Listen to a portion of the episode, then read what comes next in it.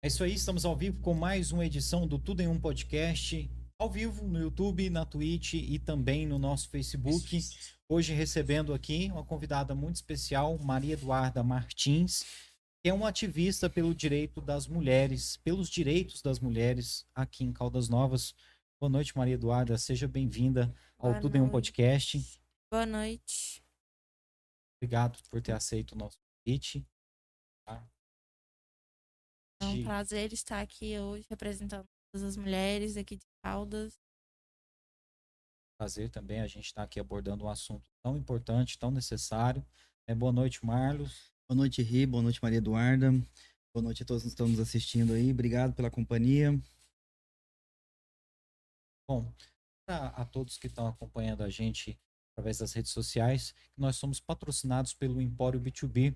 Empório B2B é uma casa especializada em cervejas e chopps artesanais que fica ali na rua Coronel Cirilo, né, próximo ao- ali ao, ao Hotel Riviera, no edifício Premier, lugar onde você encontra ali as principais marcas de cerveja artesanal do Brasil e do mundo. É, lembrando que durante essa semana você tem uma promoção muito especial, são três chopps Pilsen de 340 ml, 12 reais. Isso aí das 16 às 20 horas. Agradecer o Empório B2B. Lembrando que você que não é de Caldas Novas, quando vier em Caldas Novas, não deixe de visitar o Empório B2B, a primeira casa de cerveja artesanal de Caldas Novas e o bar mais rock and roll de Caldas Novas também. Ô Marlos, agora nesse time de patrocinadores a gente tem a felicidade de anunciar gente nova aí É, integrando esse uma- time. Uma novidade chegando aí. Uma novidade que em Caldas Novas já está presente, já está consolidada, mas agora uma parceria com o nosso podcast. É, queria agradecer a Anne Satz, né, a Aniane Santos, é, e o pessoal da Delivery Much, que é o nosso novo parceiro agora.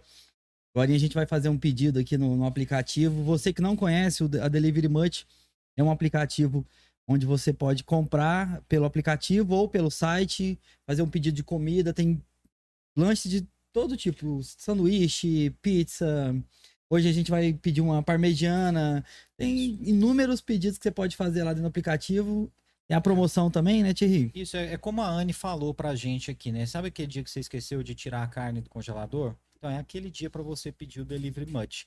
Delivery Much é o maior aplicativo de delivery do interior do Brasil e tá com uma promoção muito legal. Você que baixar o aplicativo agora, você ganha 10 reais de desconto numa compra de 30 reais. Ou seja, né, você vai pagar só 20 reais para uma compra de 30 reais.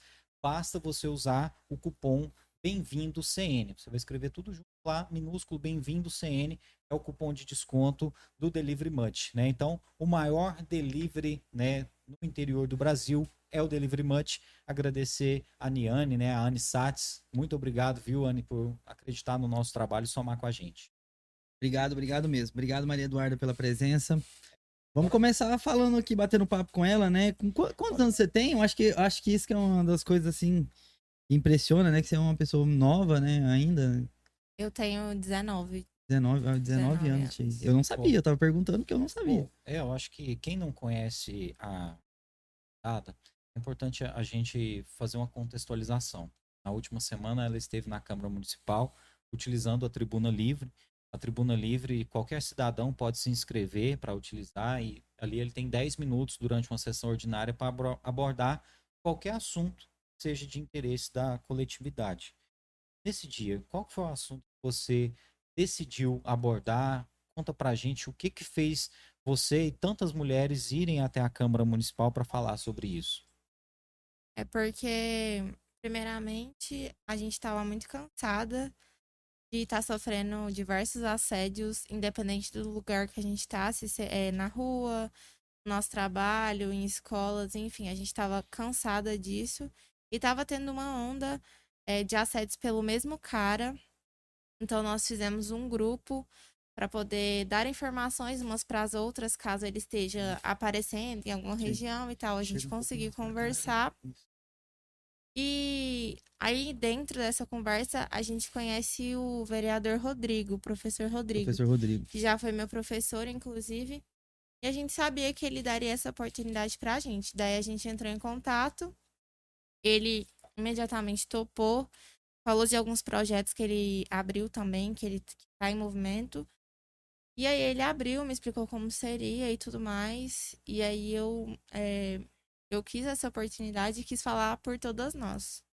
Bom, é, a gente começou a conversar aqui um pouquinho antes de, de começar o nosso podcast e você contava ali do dia que você sofreu esse assédio, né? A gente sabe que tem um agressor solto aqui em Caldas Novas, tá atacando principalmente no Bandeirantes e no Itanhangá, mas já houve casos em outros bairros, né? Sim. Conta pra gente como é que foi o início, né, de- dessa luta que você está encampando.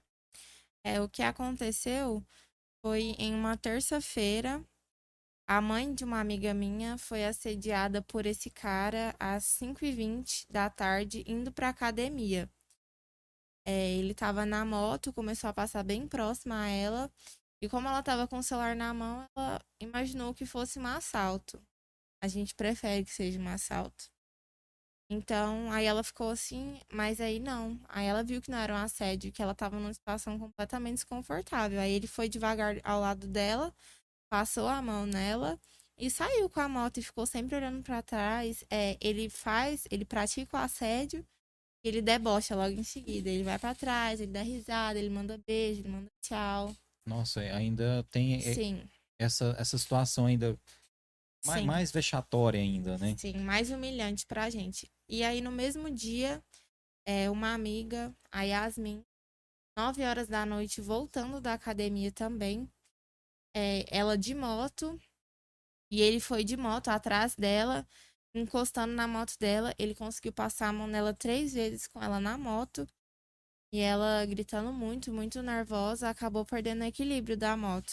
Aí ela caiu, é, machucou muito, cortou a barriga, ralou o corpo todo, tava muito nervosa, teve que passar a noite no hospital. Então, assim, foi o ápice. Depois que a gente decidiu, não, precisa, algo precisa ser tomado, porque assim, a gente ouve todos os dias, é, andando na rua, comentários sobre nosso corpo, sobre a gente em si. E a- enquanto está sendo só comentários, a gente aprendeu a viver com isso. Mas a partir do momento que viola o nosso corpo, é um basta. A gente não. Isso a gente deve aceitar. É, muitas pessoas falam às vezes a questão da roupa. né? No seu caso, você até fez uma postagem falando né, da roupa que você estava usando, que não era uma roupa nem um pouco chamativa. Não, no, meu caso, não era o mesmo assediador. Era, Foi, foi outra era pessoa. um turista daqui de Caldas Novas. Eu estava de blusa de moletom, de calça longa até o pé, meia e crocs e máscara. Então, assim, o cara só via meu olho. E ele conseguiu é, me colocar em situação completamente constrangedora. Então, não importa. A culpa nunca é nossa. Não importa a roupa que a gente tá não importa a hora que a gente tá andando na rua, não importa se a gente bebeu ou não. Não é dever nosso ter que ensinar que a gente não quer ser tocada. Nesse dia, você fez uma postagem mostrando a sua roupa. E foi aí que você teve o primeiro contato com, com esse grupo que você montou? Foi, eu já havia ouvido, né, esses dois relatos que eu falei sobre a mãe de amiga. E quando eu postei a minha foto no Instagram, eh, veio muitos relatos pra mim. E, com, e assim, era a mesma característica. Moto fã preta, cara meio gordo, moreno, mais 1,70m. Falava das vestimentas dele, então assim, é, e na mesma região. Era o mesmo cara. Então eu recebi muito direct. E aí eu e a Ana Flávia, que também mora aqui próximo, decidimos criar um grupo para nós mulheres nos alertarmos. Um lugar que a gente se sinta confortável em falar o que a gente passa todos os dias. Bom, hoje são quantas pessoas nesse grupo? Acho que umas 85. Todas essas pessoas são de Caldas Novas e sofreram algum tipo de abuso ou assédio. Sim. Tudo isso começou através dessa primeira postagem, mas e depois como que foi chegando a um número maior de pessoas? Como que elas foram entrando? É, primeiramente, a gente fez o grupo e colocou meninas próximas a nós aqui do bairro, né? Bandeirantes e Itaiangá. E a gente disponibilizou um link para mandar para outras meninas. Aí foram mandando. Aí mandou para várias meninas de outros bairros, mas todas daqui de Caldas. Uma convidou a outra, porque a gente começou a falar dos nossos relatos e começou a se sentir confortável em relação a isso. Então a gente criou um grupo que acabou sendo muito unido. que, que a gente se sinta confortável. Bom, mandar até um, um alô aqui para as pessoas que estão nos acompanhando ao vivo. O comandante da Polícia Militar está aqui ao vivo com a gente, o Major Rogério Virgílio. Major, obrigado, viu, por estar acompanhando a gente. No dia lá na, na, Câmara Municipal, inclusive, ele mandou uma mensagem né, durante o momento, é, que ele não poderia estar presente, mas inclusive marcou uma reunião com vocês. Foi. Ocorreu essa reunião? Não, ainda não, porque a gente estava pensando na possibilidade de, de, falar com uma advogada primeiro e aí depois falar com o maior. Então a gente Entendo. ainda está pensando e tentando reunir todas o máximo de máximo de possíveis. vítimas. Isso. Para poder ocorrer agradecer aqui. E, e, realmente, o Major Vigília foi na Câmara, né? Eu acho que ele teve que se ausentar, né? Sim, porque... ele foi lá, ele ficou um tempo, só que acabou demorando é. muito o momento da tribuna e ele teve que sair. A tribuna acaba sendo no final de todos Sim. os trabalhos, né? Do, do grande expediente, né, Marcos? E o Major Vigília esteve lá, acabou tendo que sair. O cara é comandante, né? Do, do 26º Batalhão, mas se colocou à disposição. E a gente sabe que se esse rapaz aí tiver a, a infelicidade de cruzar com a polícia militar, sabe que as coisas não vão ficar boas pro lado dele. É, esse cara vai ser preso, vai ser levado à justiça. Mas, fora é, é esse, essa questão de ter ido até a Câmara Municipal, eu queria te perguntar como que foi o processo de ir até lá. Falou assim, olha, eu preciso falar com outras mulheres de uma maneira diferente. Só o grupo já não, não, não era o suficiente mais. Como que foi isso? É porque, assim, eu sou muito comunicativa. Sempre fui, nunca tive vergonha de apresentar em escola, nunca tive vergonha de colocar a cara. E eu poderia ir lá na Câmara, dentre tantas vereadoras que já passou por lá, nenhuma nunca levantou uma causa feminina. Nunca lutou pelos nossos direitos. Então, assim, eu fui a primeira mulher a falar sobre as mulheres, porque assim, a gente sempre ouvia homens falar sobre as mulheres. Mas não, aí eu falei, não. A gente precisa re ser representada por uma mulher. E aí eu me candidatei, e aí tudo mais. Foi, foi tranquilo. É só fazer um parênteses aqui, o Major Vigílio comentou aqui, caso vocês precisarem de uma advogada, uhum. ele tem uma advogada para disponibilizar, né, para o grupo, uhum. né, forma de assessoria, sem compromisso, claro. somente para vocês conversarem é, o Márcio tem um contato deles, caso vocês precisarem depois. Sim, a gente tem também. Vocês já têm também, Temos. né? Mas, bom, como que foi para você ir até lá? Você já contou. Agora, a repercussão após isso, né? Você achou que foi positivo? Você achou que não valeu a pena? Conta pra gente. Foi positivo. É, obviamente, por ser um primeiro impacto, a gente não conseguiria é, coisas assim extremamente é, coisas assim. Eficazes, gente, é, né? coisas eficazes, assim, extremamente. Mas a gente conseguiu dar um pontapé, porque tudo parte de um.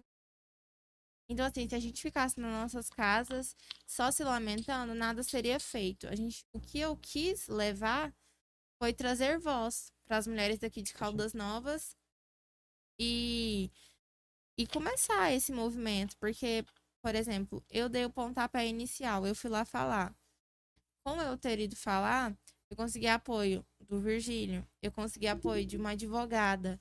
É, um vereador falou até sobre uma psicóloga, porque assim, o que a gente passa não é, não é fácil de, de aturar. Então, assim, tem meninas muito novas que passam por isso e precisa de um auxílio. Então, assim, o que a gente começou foi isso, mas onde a gente quer chegar é bem, bem adiante. Eu, eu queria te perguntar se após ir à Câmara Municipal surgiram novas vítimas, novas pessoas foram assediadas por esse vagabundo. Não que eu saiba. Até o momento, não. Não, até o momento, não.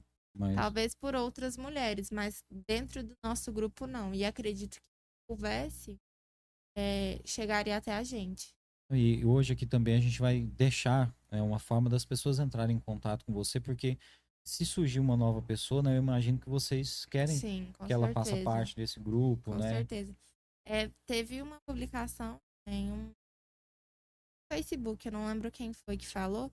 E daí nos comentários falaram: ah, é, eu fui assediada por esse mesmo cara e tal, ele me seguiu, ele fez isso, ele fez aquilo. Comentários houve, mas eu não prestei atenção exatamente no que aconteceu. O professor Rodrigo, né, que, que é vereador e abriu o espaço para vocês lá, ele comentou aqui um, uma pontuação da, da sua fala. né, que você falou que preferia ser assaltada do que ser assediada. Sim. É em que mundo que nós estamos, né? A mulher Sim. ter que optar entre duas coisas tão terríveis. Para a mulher é tudo mais difícil mesmo, Maria Eduarda? É porque a gente perdeu o nosso direito de ir e vir.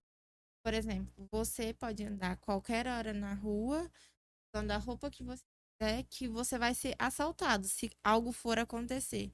A gente não. A gente pode andar em qualquer horário, com qual- qualquer roupa que a gente quiser. A gente vai ouvir um comentário. A gente vai ouvir um comentário machista, sexista, que a gente não quer ouvir sobre a gente. Então, assim, é, além disso, o, a fragilidade que a gente se sente, a impotência que a gente se sente. Porque um cara cresce tanto em cima da gente porque ele acha que a gente não é nada, que, que menospreza a mulher. Então é isso que eles gostam, eles gostam de ver o medo na gente. E a gente realmente sente medo, não tem como não se sentir.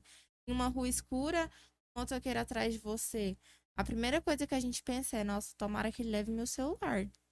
Eu prefiro, porque assim, é um bem material, a gente trabalha, compra outro, mas nosso corpo não. Uma vez invadido contra a nossa vontade, é um trauma para sempre.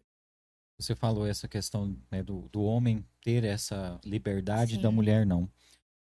Quando a mulher sofre algum tipo de abuso, né, e vai até a delegacia registrar essa, essa agressão sexual, esse tipo de comentário, onde você estava, que horas você estava, como é que é? Porque, assim, aqui em Caldas, a delegacia da mulher é administrada por homens, né? Então, assim, é um delegado homem, é um escrivão homem. Então, assim, você vai lá relatar de um caso seu e a gente é diminuída em qualquer lugar que a gente vai, qual, para qualquer homem que a gente for falar, vai ter sempre um porém. Ah, mas você tinha bebido? Não, mas você tem certeza que você falou não? Ele ouviu você falando não? Mas você não acha que você tava com uma roupa muito curta, que você tava de madrugada na rua? Então, assim, isso é em qualquer lugar, para qualquer ponto que a gente for denunciar. E a gente precisa de um auxílio feminino, a gente precisa de ter uma mulher para ouvir a gente tomar as providências pra gente. Porque pensa, é, eu fui, um exemplo, eu fui assediada ou até estuprada por um homem. Por um homem. Eu vou numa delegacia da mulher falar para outro homem que um homem acabou de me estuprar, por exemplo. Então, assim, é uma coisa muito desconfortável pra gente. A gente não, se- não se sente segura como homem. Bom, é, esse caso aí, por exemplo, a pergunta, você tinha bebido? É, no caso, como, como mulher, como é que você se sente com essa pergunta? É, Isso, assim, se você tivesse bebido, então, no caso de sofrer um assédio, Estaria ok. legitimaria o abuso. Sim, é porque, no caso, eles sempre tentam colocar a vítima como culpada.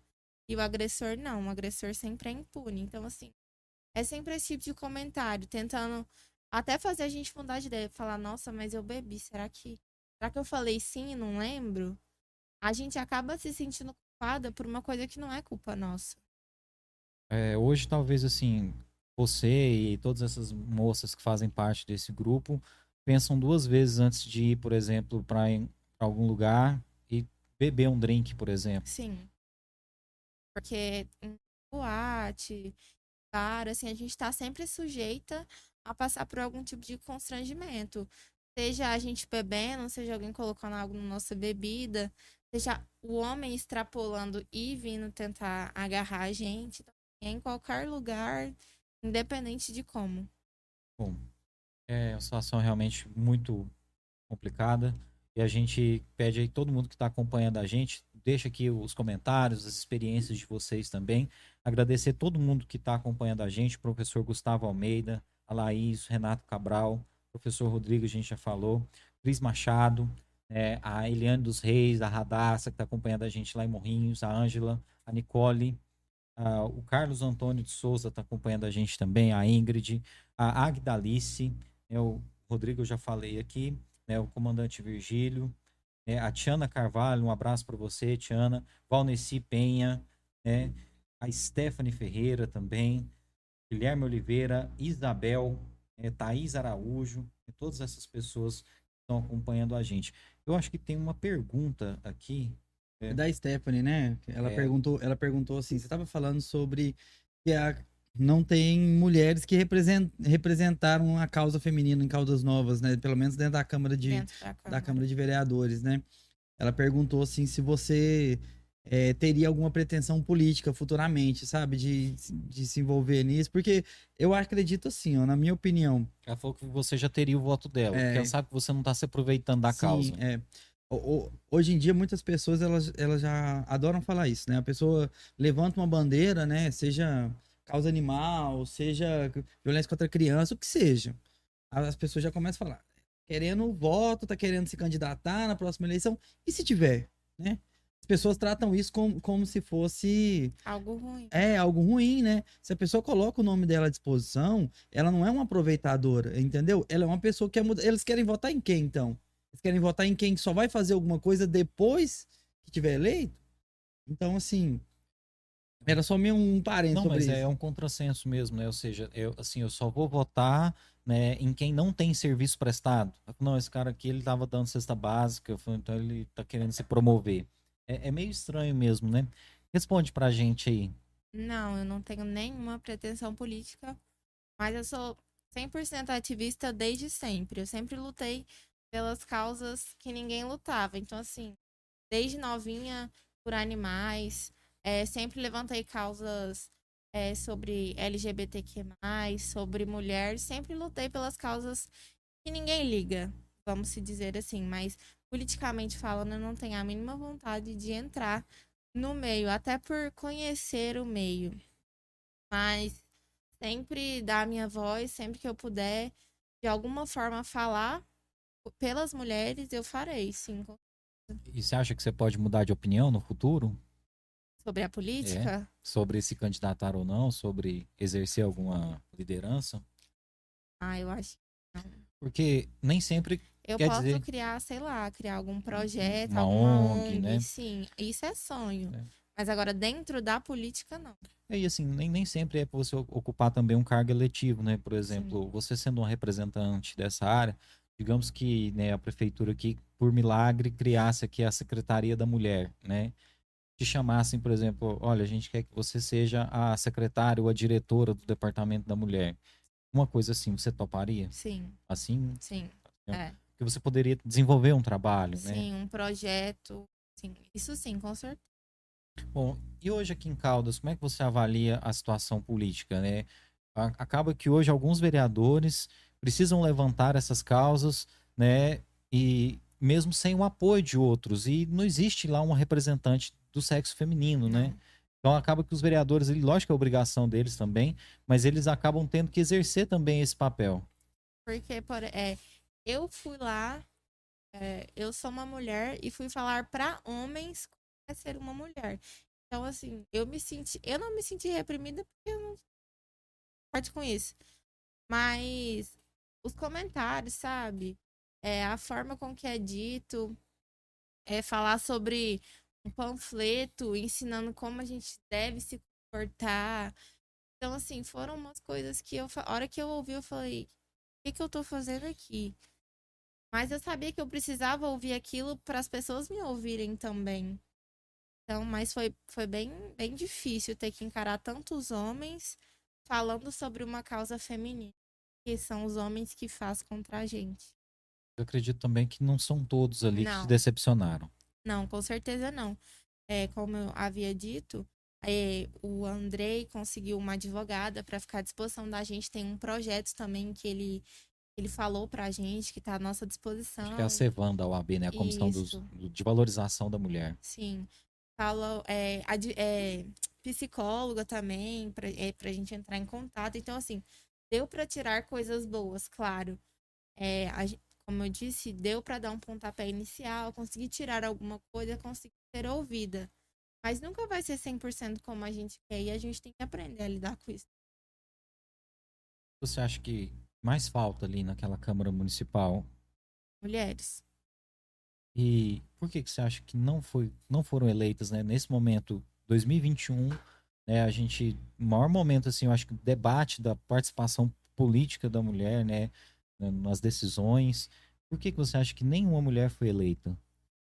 Olha, eu acho que, além de tudo, é, teve mulheres boas na candidatura, eu achei interessante o projeto de algumas, mas um homem não confia em uma mulher como liderança.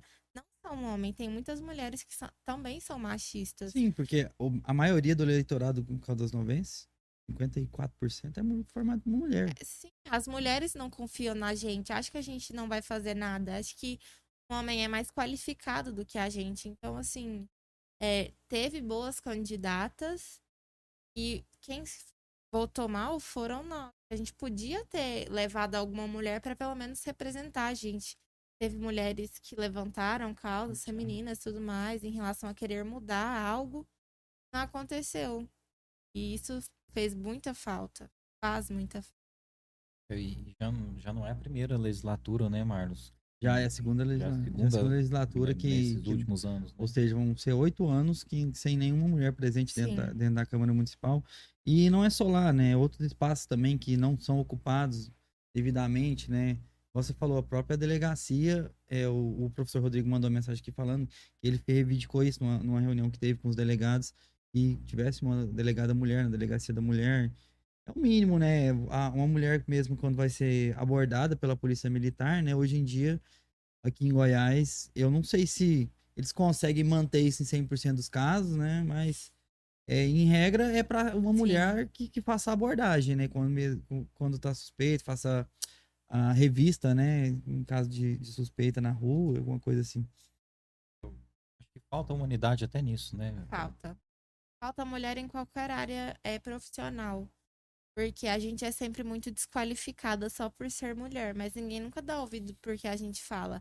A gente pode conseguir muito mais coisas que estão na Câmara, por exemplo. Mas ninguém nunca vai saber, ninguém nunca dá a oportunidade da gente ser ouvida. Acho que isso é herança cultural mesmo Com do país. certeza. É algo enraizado no nosso país. E que até as mulheres parece que Sim, compartilham, né? Sim. Até as mulheres acham que a gente não merece tal cargo. Acha que. Porque, assim, a, a nossa sociedade é muito machista. Então, acaba que até as mulheres se corrompem. Por exemplo, tem muitas mulheres que falam que culpam a vítima, por exemplo, pela roupa que elas estão. Então, assim, ouvi de uma própria. de uma mulher e eu fui abusada pela roupa que eu estava vestindo, dói muito mais que por um homem. Porque é- era pra ela estar sentindo o que eu sinto, entendeu? E às vezes muitas mulheres são assediadas e não entendem como assédio por ignorância e machismo delas mesmas. Nu- Nunca é o lugar, nunca é a Nunca- roupa. é. é sempre estuprador, né, gente? Tem Sim. que entender isso daí. É, Altas Novas mesmo tem vários casos nos últimos, nos últimos anos de estupro, principalmente dentro de casa, crianças, né? É, a gente tem casa, e, é, às vezes que não, antigamente não chegava na nas grandes mídias, mas o que hoje em dia ganha mais notoriedade com a, com a imprensa de Caldas Novas. E assim, casos horrorosos, né? De criança de 8 anos, 4 anos, 2 anos. E, e qual que é a desculpa dessas pessoas que defendem, né? Dizer assim, ah, é, a pessoa tava procurando, tava, É, tava Era a mini saia de uma criança de 8 anos É, que fez ela- ela... ser estuprada. Surreal, né? Surreal. É, inclusive, eu, é, eu conversei com uma mulher do Conselho Tutelar, a Cida Maria Aparecida, e ela, eu fui em outro podcast e ela me falou que durante a pandemia, os casos de abuso contra criança e adolescente aumentaram muito aqui em Caldas Novas, o que era para ter acontecido o contrário, porque assim, pais em casa, a gente pensa que tá seguro. Teoricamente, né, as crianças estariam Teoricamente, Era pra protegidas, né? gente estar protegida, mas não, não é o que tá acontecendo. Então, assim, tá absurdo. é, As crianças estão mais seguras fora do ambiente domiciliar das Sim. suas casas, não é? Sim. O que acontece, né? Eu falo porque minha mãe mesmo, ela trabalhava com educação infantil, né? Trabalhou muitos anos ali no Zico Batista, no Mater Isabel. E uma coisa que é frequente, que as pessoas não, não acabam nem sabendo, que muitas vezes a pessoa que a criança procura para poder denunciar, para ela poder falar, é a professora. E Sim. quando ela não tem, quando ela tá lá numa, mesmo que ela tá assistindo uma aula online, esse, esse- essa cumplicidade, esse momento que ela teria, acaba, né? É, eu lembro que uma vez, duas alunas, um, acho que 8 e 11 anos, é, chegaram na minha mãe, falaram e tal, não sei o quê. E, nossa, e E o pai chegou lá desqualificando elas, falando que o padrasto, falando que, não, que era loucura, que não sei o que, conversa das meninas. E depois foi realmente comprovado mesmo. Que aconteceu. É, então eu acho que esse espaço hoje em dia, que as crianças tinham de segurança, né? Porque eu quero até falar sobre isso. É, falta, né, apoio, né? Disso que você estava falando. Se as próprias mulheres julgam, se os homens, em, em princípio, já julgam, se as autoridades julgam, cadê o, o espaço de segurança para você poder falar? Com quem você vai falar, né? Exato. A, a, a menina, ela tem medo de falar pro pai, pra mãe, e, e a pessoa, né, não julgar ela, dizer, ah, é culpa sua e tal, não sei o quê. Mas Simples, simplesmente o pai e a mãe às vezes vai ter, vai ter medo de levar na delegacia a, a, a filha para poder denunciar porque sabe quais são os trâmites que vão acontecer, né? E quantos casos de filhas que foram estupradas pelo pai contam para a mãe e a mãe acha que não aconteceu? Então assim, a gente não tem com quem contar. Isso que dói muito porque a gente não tá seguro em lugar nenhum. Bom, é, eu queria te perguntar é, a respeito da questão da educação sexual nas escolas. É, já, já ouvi relatos de que a educação sexual, no momento, às vezes até da própria aula mesmo acontecendo, a criança chegava à conclusão que tinha sofrido um abuso sexual. Só que existem pessoas que são muito contrárias à educação sexual nas escolas. Fala que, por exemplo, o professor está querendo ensinar sexo para as crianças, etc. Como é que você vê é, todo, tudo isso? é essencial que as crianças tenham é, aulas sobre isso, né? Uma educação sexual, porque os professores não estão para ensinar o que é sexo, os professores estão ali para ensinar que se alguém te tocar na sua parte íntima que você não queira e que você não autorizou, é um estupro, é um abuso. Então, assim, com a educação sexual, muitos pais e padrastos foram descobertos, porque as crianças são muito ingênuas, são muito inocentes. Então, a partir do momento que fala, não, ninguém pode te tocar aqui. Se te tocar aqui, você não quer, você conta pra tia. Quantos casos novos não surgiram? Então, assim, educação sexual é essencial não só para isso, mas também sobre preservativo. Claro que tudo na sua faixa etária, mas é sempre bom ensinar porque quantos pais de cabeça fechada não falam sobre sexo com os filhos? Então, assim, não é que eu vou falar sobre sexo que a criança vai fazer sexo. Eu vou ensinar sobre não tocar nas partes onde você não quer, sobre preservativo, esse tipo de coisa. Não que a criança vá transar ou que o adolescente vai querer transar. Eu, eu concordo com você, até por isso que eu fiz essa pergunta a Thais Araújo está até complementando aqui, falando o seguinte: que muita gente pensa que a educação sexual é ensinar como fazer sexo, coisas do tipo. Mas não é, né? Como você falou, que é conscientizar que o corpo é da criança e ela pode e deve, né, falar não. É, é, é que a Tatá tá mandando pra gente esse salve aqui. E um amigo também, o Renato Cabral, fez um comentário aqui o que ele está dizendo aqui para a gente é o seguinte: Renato Cabral comentou que o jornalista, segundo, segundo o Renato Cabral, o jornalista Rodrigo Constantino afirmou que castigaria a filha e não denunciaria o agressor para a polícia se ela fosse vítima de um estupro bêbada durante uma live no YouTube. Sim. Ou seja, durante uma live no YouTube ele falou isso. O Renato Cabral está contando isso aqui pra gente, eu não, não tinha conhecimento. É real. Exemplo do que as mulheres têm que enfrentar no dia a dia. Como é que você vê um, uma declaração de um pai falando isso? O pai é para ser o nosso herói, é para ser a pessoa que mais protege a gente. Ouvir isso, pai, você vai falar com quem? Você vai contar para quem? Porque nem o pai acredita na própria filha, porque a filha bebeu, ela tem, ela é, tem o direito de ser estuprada, ela pode ser tocada. Então, assim, é uma coisa completamente ignorante, machista, né? É, é, é aquilo que a gente comentou antes, né? Ou seja, se a pessoa bebeu, então não tem abuso, né? É, é como se pô, tá, tá Sim, tá liberado. Tá liberado. Né? Não é. tem nada a ver, né? Uma coisa com a outra. É, agradecer aqui a, a Isabelle Martins, está falando que a educação é essencial, seja ela né, de qual manifestação seja, né? Um abraço para o Holmes Júnior, que é advogado aqui em Caldas Novas e que tem um trabalho muito voltado para os direitos das mulheres, né? Acompanha muitas mulheres aí em- é, com informação, né? Ele trabalha muito com informação para a mulher que tem problema com pensão alimentícia. Mandar um abraço para ele que está acompanhando a gente, que a gente vai trazer ele aqui ainda para tirar as dúvidas sobre isso, porque é uma coisa também, né? Que a mulher sofre, né? Sim. A questão da pensão alimentícia. Na hora de pagar a pensão, a coisa é sempre mais complicada, né? É porque, por exemplo, eu tenho uma prima e o pai da filha dela paga 150 de pensão. E acha que tá tudo bem. Sendo que 150 não paga três latas do leite que ela toma. Então, assim, Tem até uns memes na internet, você já Ah, viu? Tipo assim, sim. né, eles colocando assim, o- como o pai acha que a mãe reage a hora que recebe 300 reais de pensão, né, é, cara? ela Jogando- no salão de beleza, fazendo na unha, sendo que não paga nem fralda e leite, que é o essencial. o, eu acho que um dos fatores, né, pra gente parar pra poder pensar de uns tempos pra cá, aquele caso mesmo que aconteceu com o Bolsonaro e a. Não foi a Maria do Rosário, não, aquela outra lá. Falaram que a Maria do Rosário, Não, que, que ele. Foi com a Maria do Rosário que ele falou assim. que ela merecia ser É, ele falou assim: você não merece. Eu não te estupraria porque você não merece. Uma merece... jornalista, né? Não, foi. uma deputada, né? Foi uma deputada. Eles eram, Deputada. os dois eram deputados federais na época, né? Mas teve uma situação com uma jornalista, Jornalista, algo parecido assim é. também, viu? Sim. É, esse tipo de comportamento, né, vindo aí assim, de um cara que talvez que em outros países fosse execrado da política, nunca mais e logo depois passam uns dois anos que isso acontece, e o cara é é, presidente. o cara vira presidente, né? Isso daí acho que acaba incentivando essa cultura. É, a gente vê muito falar na internet cultura do estupro. E as pessoas não entendem o que, que é isso, né?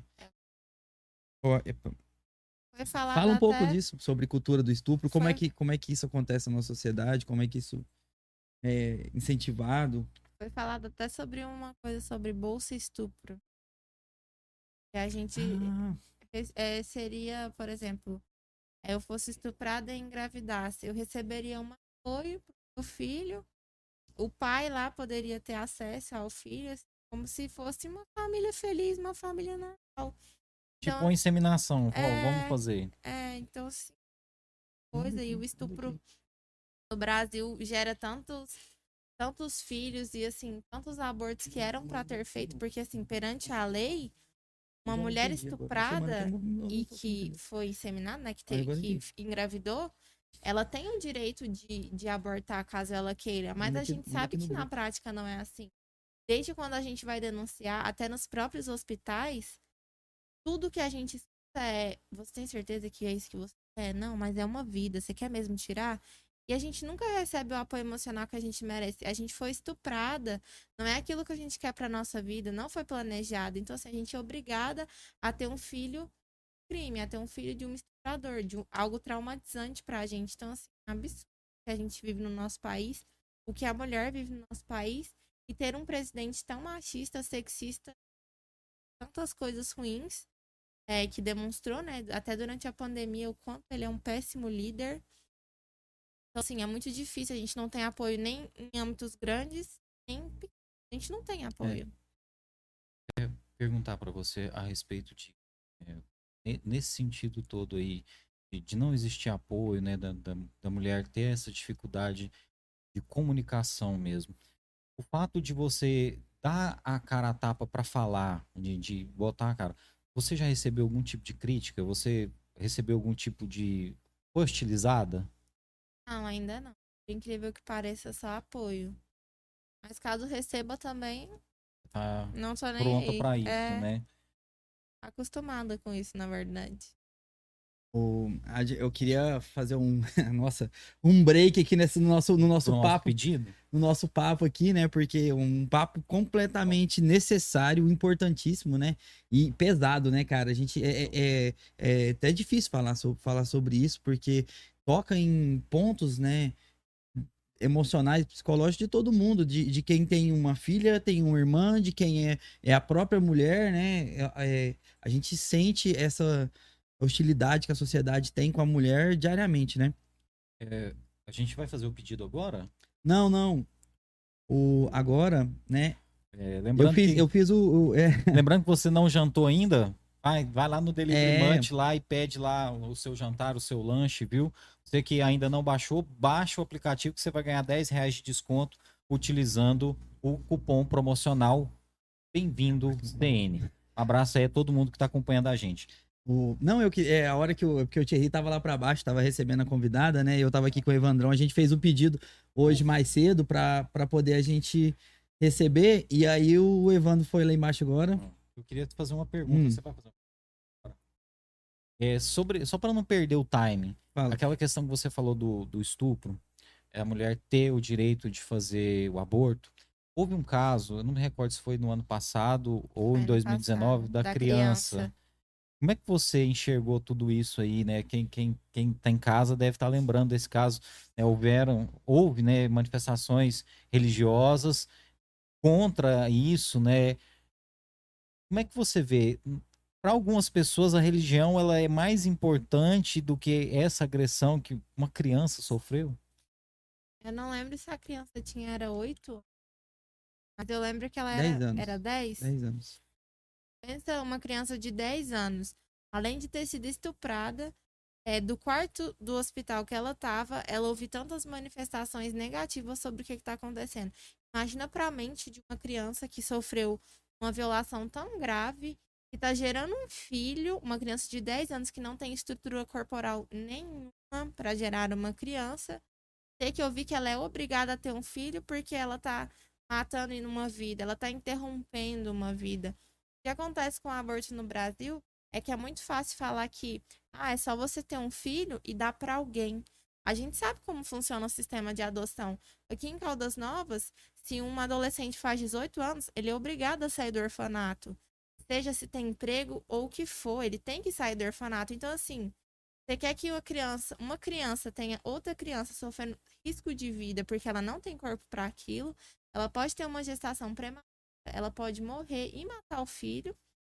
Então, assim, ela tem que passar por isso, ela tem que sofrer perante a sociedade e tem que criar uma criança, uma criança criando outra criança. Então, assim, é completamente absurdo. Aborto não é questão religiosa, não tem nada a ver uma coisa com a outra e as pessoas param a religião como algo além do que a gente vive. Então, assim, é absurdo. Não, é, é, é um absurdo, né? Uma, é uma criança gerando outra criança. E, e, o Estado é assim, né? Ele quer que a criança. Ele quer abortar a criança quando ela tiver com 16, 18 anos, que ela tiver pegando uma arma. E aí eles querem abortar ela com, com um tiro de ponto .40 na cabeça, né? É, é mais fácil para ele, parece que. Exatamente. Uma mulher periférica que não tem. É, que é foi estuprada, por exemplo, uma mulher periférica que foi estuprada, já tem, sei lá, 10 filhos, tem mais um filho, que vai viver à margem da sociedade, onde vai entregar para ele uma pistola ao invés de um estudo. As pessoas preferem que a criança viva sofrendo perante a sociedade. Claro que existem bons exemplos, claro que existe que, é, crianças que cresceram na vida, que tiveram oportunidade, buscaram oportunidade, mas a gente sabe que a realidade não é essa, é entre 1 e 100. Não, entre um, se brincar, entre um e um milhão. Sim. As pessoas chegam, falam assim, um cara famoso que eles falam, ah, ele foi filho de um estupro e tal, né? E é. Aí eles pegam a exceção para poder querer regir a regra, né? Dizer assim, não, é, o, o, o filho de um estupro que foi abortado poderia ser o cara que vai descobrir o câncer. Mas ele poderia ser o novo Hitler também. É, é, um, é um e um bilhão a chance, né, irmão? Então. Exatamente. A respeito do, do direito ao aborto, o que, que você pensa sobre isso? A favor do direito do aborto, porque a gente é obrigada a fazer uma coisa. É, por exemplo, não existe nenhum método 100% contraceptivo. Então, eu posso tomar anticoncepcional, eu posso usar preservativo, eu posso usar DIU, eu posso fazer tabelinha, contar a lua, fazer o que for. Tem casos de gravidez em todos esses tipos de métodos, de, contraceptivos. de métodos contraceptivos. Então, assim, por exemplo, eu tô no ápice da minha carreira. Eu não planejo ter filho, eu não quero ter filho. É uma escolha. Não é porque eu sou mulher que eu sou obrigada a ter filho. Tem mulheres que não nascem para ser mães, como a gente tem milhares de exemplos de mães que abusam dos filhos, que machucam os filhos, que abandonam os filhos. Então, assim, tem mulheres que não nasceram para ser mãe. Então, eu tô no ápice da minha carreira, não quero ter filho, essa decisão. Métodos contraceptivos e falhou, eu vou ter que ser obrigada a ter um filho que eu não quero ter. Então, assim, além de tudo, a gente precisa de um apoio, apoio psicológico, como funciona nos outros países. Aqui no Brasil, tudo é muito possível, porque nada funciona, a justiça não funciona. É muito difícil implantar uma coisa aqui no Brasil. Eu sou a favor do aborto, mas eu não acho que o Brasil está pronto para receber uma lei dessas no momento. Tinha que ter mais investimento em educação. Com certeza. Uma vez eu, eu vi um- uma mulher falando um negócio muito interessante numa palestra. Ela pegou e falou assim: só é proibido abortar para as mulheres. Milhares de homens abor- abortam todos os dias. Ele aborta com uma frase: Não tô preparado para ser pai. Eu não sei se essa criança é minha. Eu, eu, não vou me responsa- eu não vou me responsabilizar por uma coisa que você que quis. E ele aborta. Simplesmente assim. Ele fala uma frase, vira as costas e acabou, entendeu? Ele. Não, naquele momento ele deixou de ser pai. É- é- então, assim, acho que eu vou falar, a minha opinião sempre foi: ninguém deve. É, a pessoa fala assim, é uma vida, mas a mãe também tem uma vida. É, a pessoa fala assim, é meu corpo, minhas regras e tal, não sei o quê. Então, assim, cara, você vai destruir. Se você for parar para poder pensar no no método positivo da filosofia, você vai destruir uma vida de uma pessoa de 16, de 20, de 30, de 40, 40 anos, você vai destruir uma, uma vida de, de dias, entendeu? Qual que é o. Qual que é o, Mais viável. é o mais viável, entendeu? Cara, é, o que eu fico pensando, assim, de mais louco, é que, assim, quando a gente era criança, né, a gente via, né, as coisas se desenvolvendo tecnologicamente, a gente pensava, né, cara, quando a gente estiver na fase adulta, a gente vai viver num, num paraíso, né, cara? Sim. E hoje, é, olhando, né, a desconstrução que teve, né, de todas essas discussões, né, que são importantes aí para a sociedade, parece, eu tenho a impressão que parece, assim, que nos anos 60 Tá a- as coisas estavam mais, tipo assim, a discussão estava mais avançada. A gente achou que ia ter carro voador, a É. gente tem terraplanista, irmão. né? Então, O, o Tico Santa Cruz falou isso essa semana lá no Flow, mano. Que achou que ia ter carro voador e agora o pessoal tá falando ah, de. o Tico me copiando, velho. Pô, ele, ele, ele te copiou exatamente. Que ele falou assim, pô, Eu cara, não nós estamos ele, não. Nós estamos lá, tipo assim, ele falou assim, nós estamos. Eu pensava que nessa época a gente ia ver carro voador e nós estamos no nome da Rosa ainda, entendeu, cara? Nossa, cara, é E aí. e aí, tipo assim, e é justamente isso. Eu, eu fico muito impressionado de ver hoje discussões tão retrógradas, né, estarem né, em pauta e, tipo assim, fomentadas por pessoas que, na minha opinião, são esclarecidas, que têm um diploma e que têm interpretação de texto e que sabem o que estão falando, mas parece que estão usando o discurso que é mais conveniente. O que acontece? É a pessoa ignorante, ela nunca vai ver o tempo que a gente vive. Ela vai sempre viver no Uhum. passado. É, nesse caso, você acha que essa questão das, das fake news, tudo que acontece ultimamente agora, tem colaborado? É, as fake news acaba tirando credibilidade de muitos dados, muitas coisas, que a pessoa fala, ah, mas será que acontece mesmo? Foi mandado no WhatsApp, é, é uma fonte confiável. Então, assim, a fake news ela atrapalha em qualquer âmbito. Seja ela violência contra a mulher, estupro, política, qualquer coisa, ela interfere. Eu, eu vi que, por exemplo, no que a gente estava falando da educação sexual, acho que perdemos muito né, com essa questão da- das fake news. Né? Na- nas últimas eleições, houve aí uma, uma disseminação de, olha, vai ter kit gay, vai ter não sei o que e tal. E, e nunca ficou comprovado né, essas questões. Foram fake news mesmo. Só que, por exemplo, nós demos assim passos para trás, ou seja, 10 anos, andamos 10 anos para trás com relação à educação sexual por conta disso. Hoje, se você for falar com uma pessoa né, tida como senso comum, pessoa, tipo assim, te dá pro capeta, mano. Falou assim, velho, você quer que meu filho tenha educação sexual? Me respeita, tal, tal. Eu sou pai de família, família tradicional brasileira. E, e assim, essas fake news, na minha opinião, é, atrapalharam projetos sociais, né? O Bolsa. Família passou a ser mal visto, né? várias coisas que realmente colaboram com o país. Você já teve alguma experiência negativa com fake news? Alguma coisa perto de você, próximo de você? É no com o presidente, né? Quantas fake news foram lançadas até por ele mesmo. Eu assim, ter que, por exemplo, justificar pro meu pai que não, não era aquilo. Não, pai, fulano não vai eh, dar kit gay nas escolas. Não é porque o Bolsonaro tá falando que aquilo vai acontecer. Então, assim, a gente tem que entender que, nem sempre o que é passado no WhatsApp por aqueles links lá, nada a ver com nada, é real. A gente tem que buscar fontes seguras. E até o Bolsonaro já teve ações ou três do Instagram que foi removida porque o Instagram identificou que era uma fake news. Então, assim, é ter que falar o óbvio pra uma pessoa que tá no século que a gente tá, que tem as informações que a gente tem, não entender que aquilo é uma fake news é retroceder, como você disse. E o mais, o mais foda disso daí é que essas pessoas que geram esse tipo de conteúdo, a maioria das vezes elas não acreditam naquilo. Elas simplesmente elas querem manipular pessoas, Sim. movimentar a massa de acordo com o que elas querem e tal. Com certeza. Gente, vamos. um assunto forte, né, Olha. cara? A gente falando aqui, né? Isso aí. É, a gente agora, pessoal, vai dar um recado muito importante para vocês. É, Delivery Much, que é o nosso patrocinador. É, tem um recado aí pra gente, né, Marlos? Fala aí, Cláudio. Não, sim, é que eu tava falando, o Thierry, antes de, de começar o, de começar o programa aqui, eu, a gente fez o pedido lá pelo aplicativo, né? Até. Não vou, não vou negar, não. Baixei, baixei o aplicativo. Nunca tinha feito um pedido pelo apli- aplicativo, já ganhei meu desconto já. Olha, até repetir pro pessoal. Quem não baixou o aplicativo, vai lá na sua loja de aplicativos e baixa, que você vai ter 10 reais de desconto na sua primeira compra, uma compra acima de 30 reais. E aí a- o parceiro, a gente, o, o nosso método de trabalho aqui, né, com o Delivery Much, né, a, a gente quer levantar também ah, o microempreendedor de Caldas Novas, né, as pessoas que assim como nós estão começando, que ou que já começaram, mas que não tem é, essa amplitude no cenário nacional, como outros aplicativos de entrega, como outros negócios, né.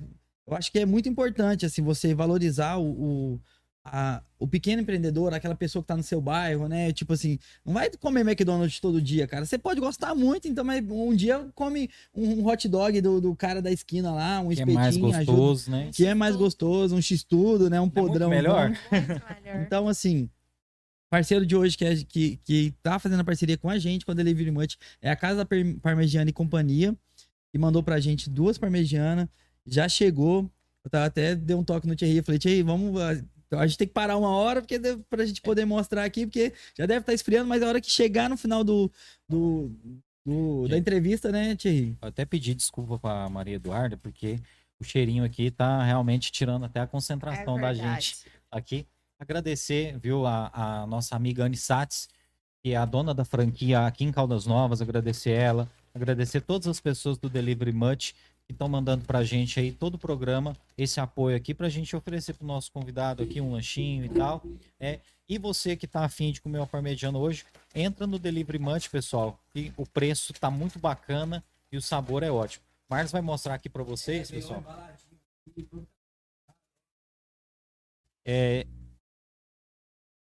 batatinha frita.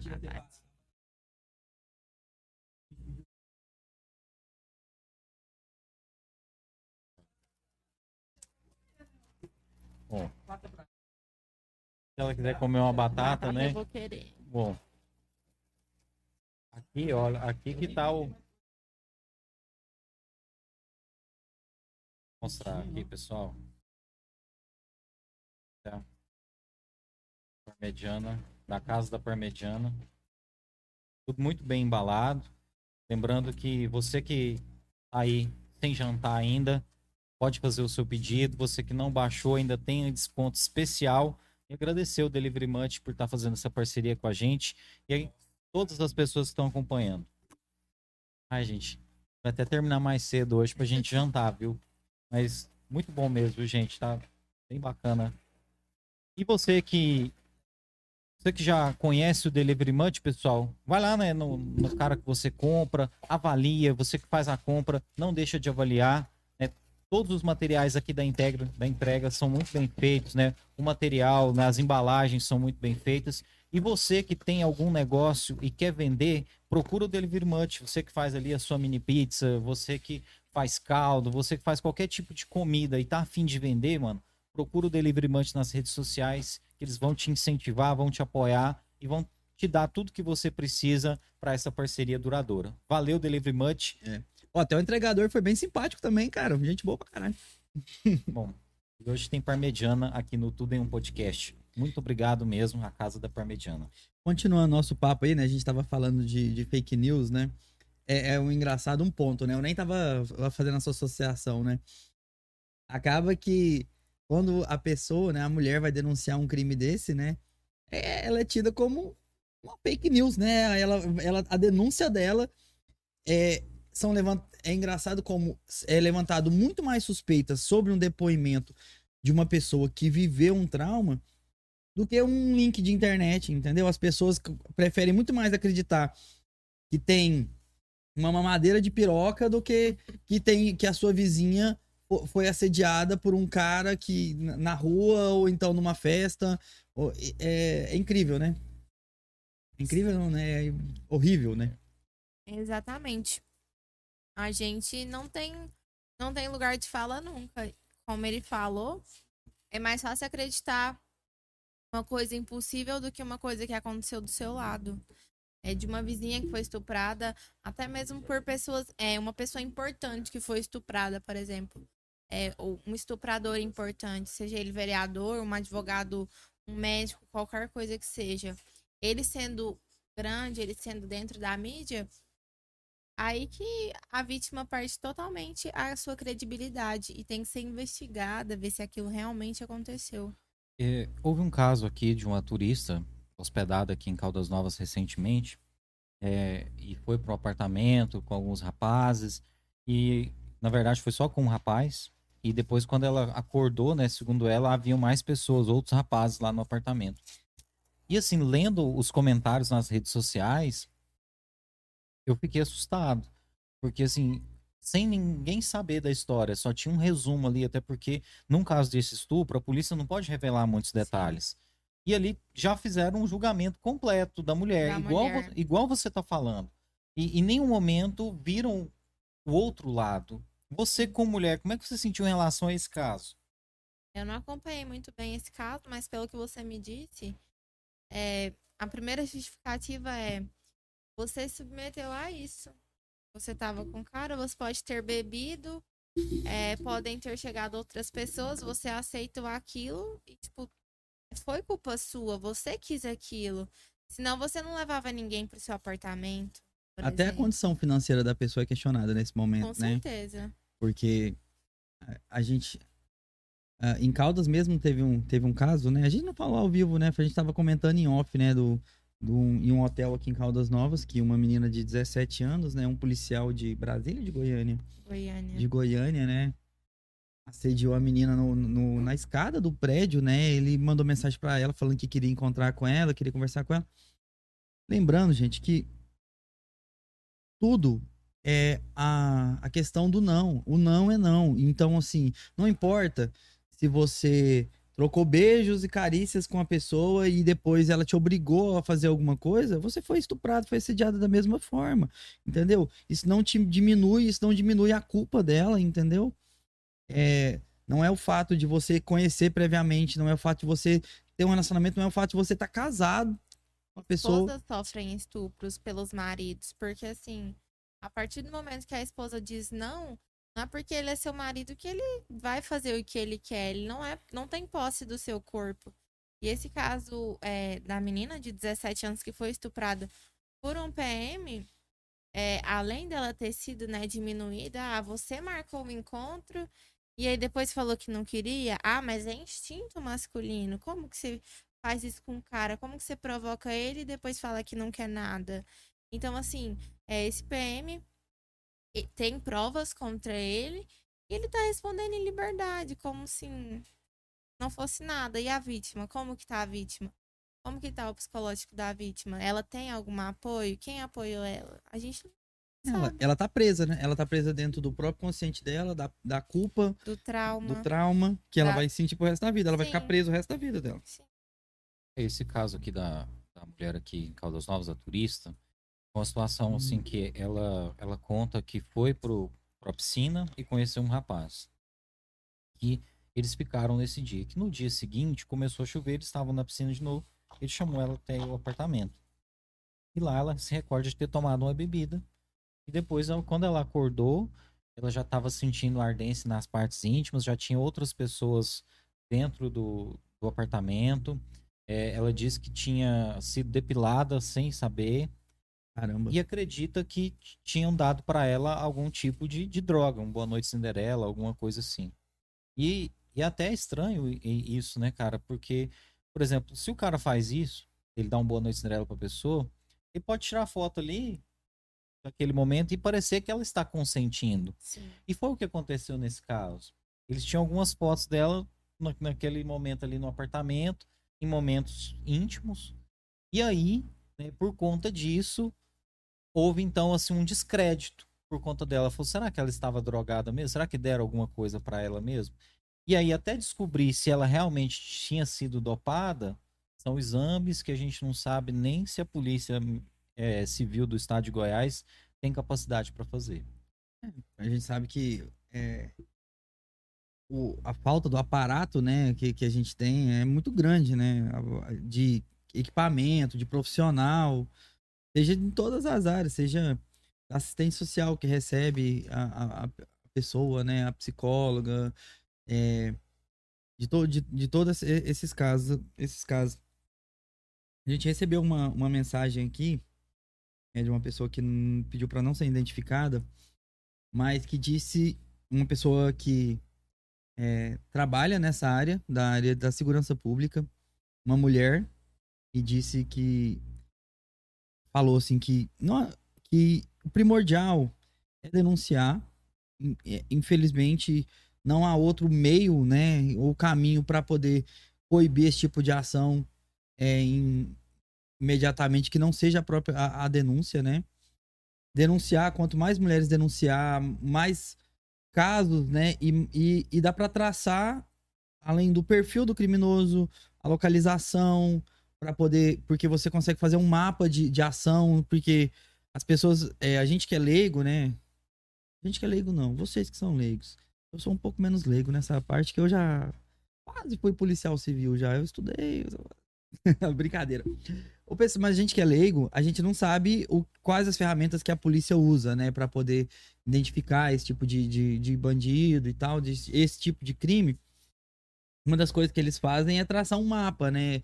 Se, quanto maior o número de denúncias de localidades, é porque existe o modo operante desse- de- dessas pessoas. Elas fazem de forma, é, de forma com que dê para identificar com o tempo, quanto maior o número de vítimas, fica mais fácil para poder, poder identificar. Então é importante sim denunciar, eu acredito, né? Eu sei que é degradante, desgastante. É, ela falou assim que. Ela mandou a mensagem que falou também que o sigilo é absoluto né, nesses casos, ninguém fica sabendo que, que o, abriu um caso lá desse, desse tipo de denúncia, né? Mas em contrapartida, eu falando como pessoa de fora, é, a gente sabe que é complicado, né? Porque a- o descrédito que a gente tem com as, a- as instituições, as, enti- as entidades no, no Brasil é enorme, né? A gente vê reuniões do presidente sendo colocadas a, a público, a gente vê é, conversas si- sigilosas entre presidente e ministro sendo jogada a público, uma coisa dessa garantir, falar que o sigilo é garantido, é, é difícil também, né, cara, da gente, no, no país que a gente vive, acreditar nesse tipo de coisa, né? Você é, confiaria de procurar uma, uma delegacia e se abrir para um policial, para um delegado do sexo masculino? Não, Você teria dificuldade. sim, com certeza, porque é, é um trauma é, que me trouxe, quem me trouxe foi um homem. Como que eu vou contar para outro homem o que me aconteceu? E dentro das próprias delegacias a gente é di- diminuída. Então, assim, o medo é muito maior. Principalmente pelo fato de que provavelmente não vai acontecer nada. Não vai pra frente o caso. Pode até pegar quem fez, mas se ele tiver um dinheirinho a mais, ele não vai nem preso. Ele for um réu, ele não vai nem preso. Então, assim, é muito mais desgastante pra gente. Por isso, tantas mulheres ficam caladas perante a isso, porque é muito desgastante você já ter vivido um trauma, falar sobre esse trauma, ser diminuída sobre esse trauma e não acontecer. Você citou aí quando a pessoa tem dinheiro, né? Quando o agressor ele tem dinheiro. E a Isabelle Martins falou aqui a respeito do caso da Mariana Ferrer. Acho que ele se enquadra exatamente nisso aí que Exatamente você nisso. falou, né? Como é que você viu esse- essa situação?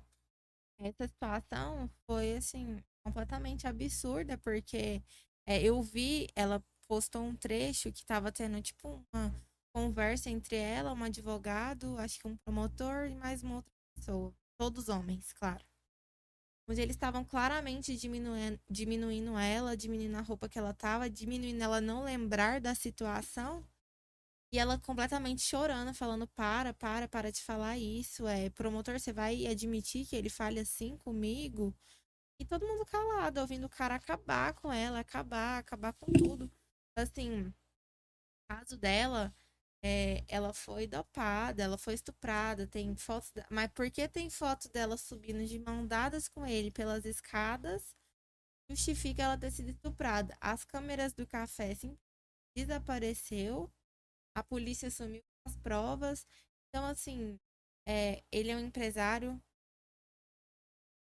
É de Florianópolis, se eu não me engano. É do sul, sei que é do sul. É de Curitiba.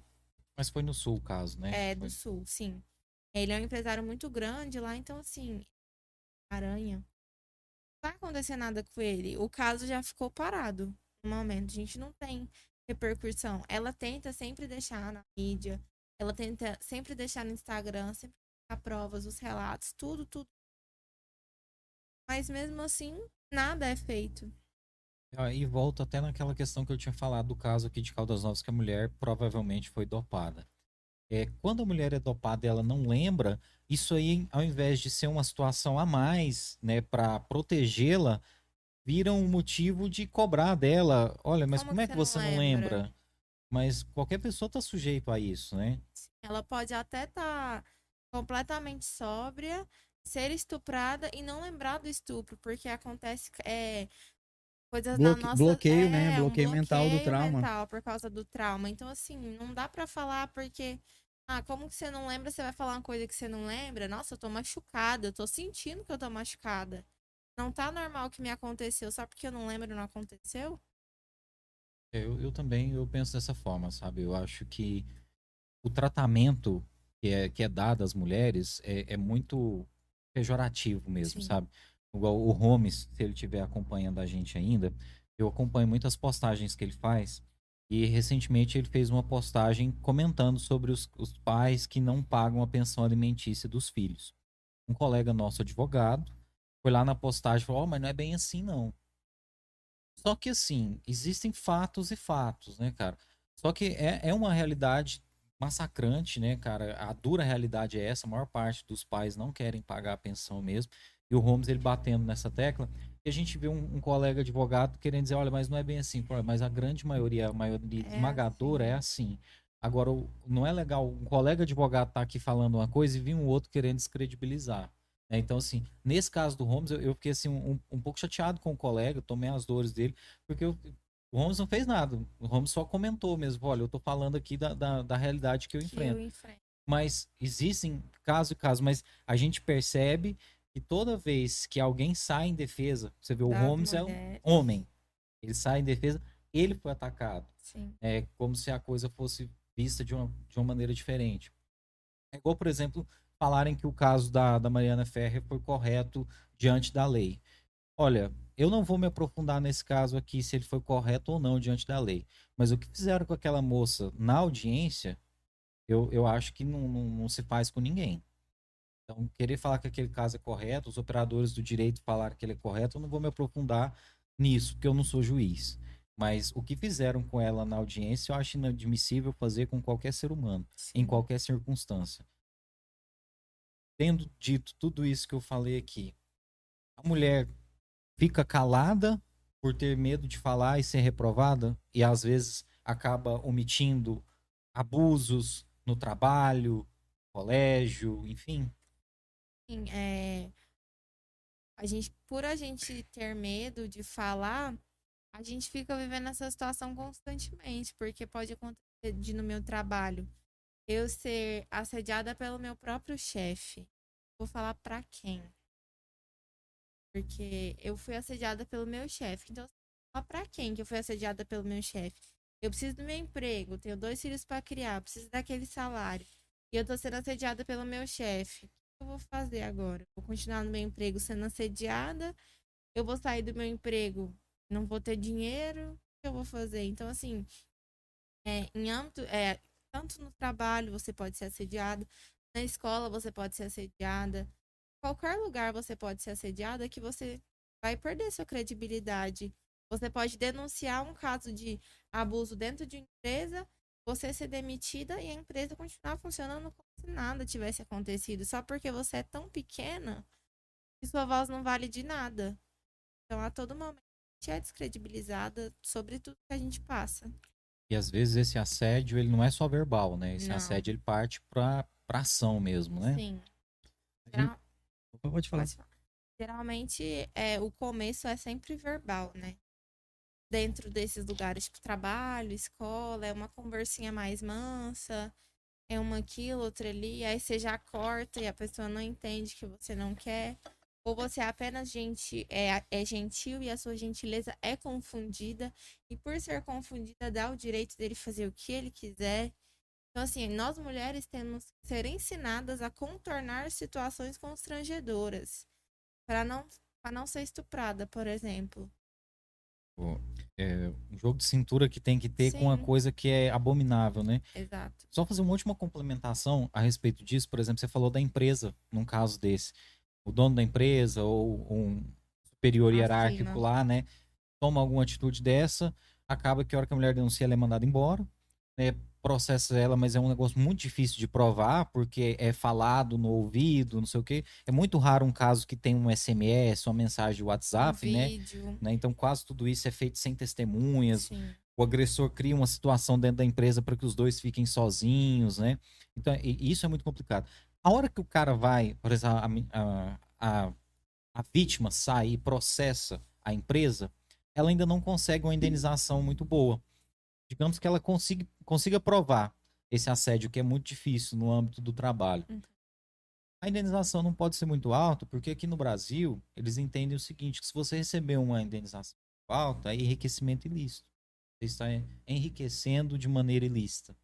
Então não tem um caráter punitivo essa indenização. Não é igual nos Estados Unidos que você vê assim, a empresa foi multada em um milhão de dólares. Sim. Aqui no Brasil você nunca vai acontecer isso.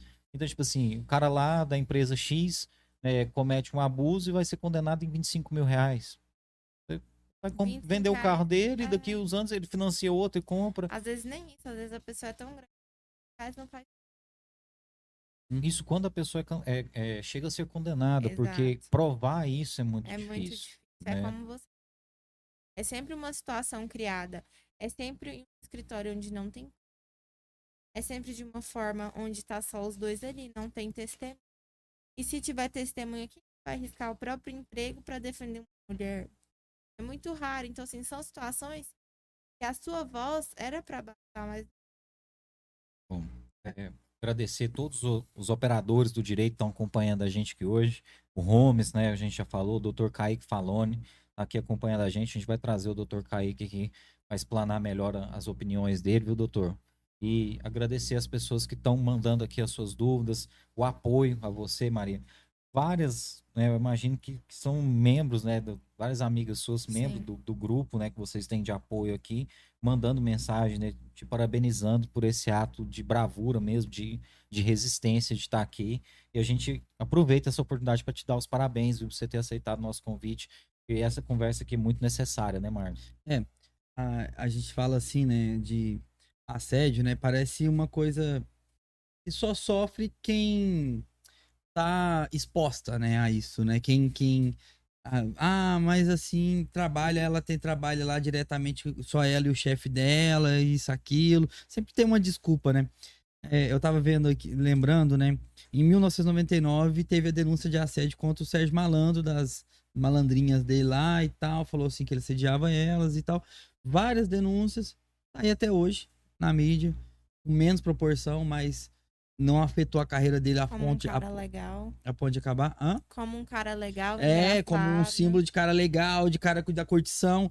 E olha pra você ver a imagem que isso passa, a mensagem que isso passa pras pessoas.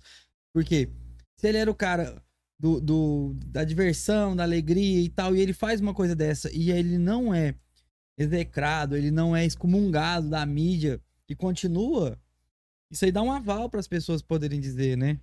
O, nos Estados Unidos tem aquele ator americano, vou lembrar o nome dele agora, hein? Mas eu queria falar do caso do Márcio Smelling mesmo, que a gente teve no ano passado, ou já, ano passado, Tudo aí, né? Com a Dani Calabresa. com a Dani né? Calabresa e várias outras atrizes do elenco, do- da comédia da Globo. E assim, eles abafaram de uma forma e mantiveram a discussão. Se levantou no Brasil, chegou no, tu- no Twitter, mas da mesma forma É. Abaixo, se abaixou e, ele veio a público bater de frente, falar que ele não tinha feito, que era culpa dela também, que ela, ela queria se envolver com ele, né? E eu fico pensando assim, não é, não existe desculpa pra poder dizer, né? É, a pessoa, qualquer pessoa em qualquer lugar, ela pode estar sujeita a esse tipo de coisa, né? O, então, eu não nem ia fazer uma pergunta, eu queria fazer mesmo essa consideração de dizer assim que não não tem pra, por que dizer que a mulher procurou, a mulher tava. É, é o, o que ela fazia podia dizer que ela que podia acontecer isso com ela, né? Qualquer pessoa tá, tá sujeita em qualquer, em qualquer ambiente. Ah, tem mulheres mesmo, eu tem mulheres mesmo fortes, mulheres dentro de um quartel que, que passaram num concurso, que estão ali trabalhando como militar, que sofre assédio, cara. Sim. Sofre assédio do, de, de, de homens lá dentro lá. Isso acontece frequentemente. E, e assim, e é uma pessoa que você vai falar assim, é uma pessoa que sabe se defender. É uma pessoa que sabe se defender, mas que ela é constrangida e ela é impelida a, a não se manifestar. No, no, eu até lembrei de uma, de uma história, tava falando disso. No curso de, de, no curso de formação de soldados da Polícia Militar de Goiás, há uns oito anos atrás, o, durante o curso lá, os, os sargentos e tenentes lá bateram com vara de bambu nas pernas das, das meninas que estavam fazendo o, o, o, o, o, o curso de PFEM, né? E isso aí deu, gerou uma repercussão enorme e tal. E porque foi uma coisa assim, ah, mas o aí gerou aquela questão, ah, mas a- ela tá querendo, tá num curso de para poder ser policial, ela tem que passar por isso e tal, não sei o quê. Só que é uma coisa que aconteceu só com elas, entendeu? É uma coisa que eles fizeram com elas. Eles fizeram, eles é, eu não defenderia esse tipo de agressão em cenário nenhum, mas se, se é normal, então por que só foi feito com elas, né? Porque Então só, é feito com mulher. é, é, as pessoas gostam muito de levar, usar esse argumento, né? Ah, isso, isso acontece o tempo inteiro. Isso acontece o tempo inteiro com, com homem no, em tal lugar, com homem em tal lugar. Só que não tem uns exemplos, né? Não tem. no- a gente vê acontecer com as mulheres. É, você entender o fato de você não poder andar na rua de noite sozinho. Assim, pode, né? Você pode. Mas você não, não sentir segura, né? Pra andar na rua. É, é- é uma coisa assim. É absurda. É um desses casos famosos também é do Vitor e Léo. O Vitor, se eu não me engano, ele bateu na esposa grávida. Tem gravações a respeito disso. Ele foi ele afastado, excomungado um pouquinho nas redes sociais. Mas a vida dele segue normal. Inclusive, ele já fez vários vídeos debochando da situação. Tem vídeos dele debochando da situação. E tá tudo bem, já passou. São casos sempre esquecidos. É sempre esquecido, mas a gente que passa por isso nunca esquece do que aconteceu. Ela foi agredida com pontapés, né? Pontapés e ela tava grávida. Eu, eu vi a notícia dele dando gargalhada, fazendo um vídeo satirizando, ridicularizando Sim. mesmo, né? A coisa, né? Uma coisa. Acho que essa situação no, no Brasil, da, do caso a gente falou do Márcio Smelling, acho que ele exemplifica o que acontece em toda grande empresa, em toda grande corporação. E o Márcio falou que também, né? Até nas polícias, né? Recentemente houve um caso de uma soldado que era casada lá de São Paulo e foi assediada por um coronel que ele chegou a ameaçá-la de morte né? E nesse caso foi fácil de provar porque ele utilizou o WhatsApp, né? Ainda bem que foi burro. Burro. Mas o, o terror que essa mulher viveu, dela ter, ela ter que ser afastada do trabalho, ela precisou ser afastada do trabalho por meses em, em licença médica. Então, assim, a gente vê que, como o Marlos disse, não existe um ambiente seguro. E eu imagino que isso até para quem é, por exemplo, o líder da empresa. Por exemplo, a mulher que é presidente da empresa. Você acha que essa mulher ela tá livre de sofrer um assédio, por exemplo, de uma pessoa que é liderada por ela? Por exemplo, eu sou a chefe da empresa. Um funcionário meu, você acha que mesmo eu sendo a chefe, ele ainda pode cometer um abuso contra mim, uma agressão? Primeiro que para a mulher estar no poder já é uma raridade imensa. Uma mulher ser presidente de uma empresa já é algo assim, completamente raro. Mas mesmo ela sendo presidente de alguma empresa, ela tendo o poder, ela podendo fazer o que ela quer, se ela tiver, por exemplo, uma reunião de acionistas e ouvir certas piadinhas, ela tem que relevar. Porque a gente tem, a gente é acostumado a relevar situações. Então, assim, independente do nosso cargo, independente de onde a gente esteja, igual uma policial. Uma policial, ela é armada, ela tem é, defesa, ela sabe se defender normal. E ela ficou com medo de ser morta. Então, assim, a gente tá segura. Não é colocar uma arma na nossa mão que vai fazer a gente ser segura. Independente do nosso cargo, se a gente tá no topo, a gente vai ter que ouvir isso de pessoas que estão tá embaixo. A gente, como sociedade, a gente tem que mudar, né, cara? Sim. Porque o que você falou aí é muito real. É, o caso de, um, de uma mulher, ela sofrer tudo isso e as pessoas acharem normal é que é o mais estarrecedor, né? O homem tem determinado tipo de brincadeira que ele não aceita de jeito nenhum. Falar da mulher dele, por exemplo, né, da filha, o cara puxa arma, até mata a pessoa. Mas a mulher, na cabeça de muitos homens, não, ela é obrigada a escutar qualquer tipo de né, palhaçada, qualquer tipo de nojeira, né? É, e isso é porque as pessoas que estão em volta, as pessoas que convivem, ainda acham isso normal. Eu Sim. creio que é isso, né? As pessoas precisam começar a enxergar que naquela piadinha existe uma agressão. É que se o homem não é obrigado a aceitar uma piada, a mulher também não é. é só que a mulher não tem, às vezes, esse recurso, né, de se impor contra aquela realidade. É porque a gente nunca tá com a razão, a gente nunca tá certa. Não, mas quem que é você? Você é só uma mulher. Qual que é a sua credibilidade? Então, assim, a gente tem que ouvir as coisas caladas. Inclusive, na Câmara, o que eu, o que eu quis trazer, o que eu quis puxar é que, assim, hoje aconteceu comigo, mas amanhã pode acontecer com a sua mãe, com a sua filha, com a sua esposa, porque a gente não pensa que vai acontecer com quem tá aqui. E querendo ou não, a gente não consegue ter alguém do nosso lado 24 horas por dia. Às vezes eu vou no mercado sozinha a pé e eu estou sujeita a isso só por ser mulher. Então, assim, o que eu quis trazer é que aconteceu comigo. Ok, eu não sou ninguém para você. Mas e se for a sua mãe? E se for a sua filha? E se for a sua esposa? Vai ter alguma atitude?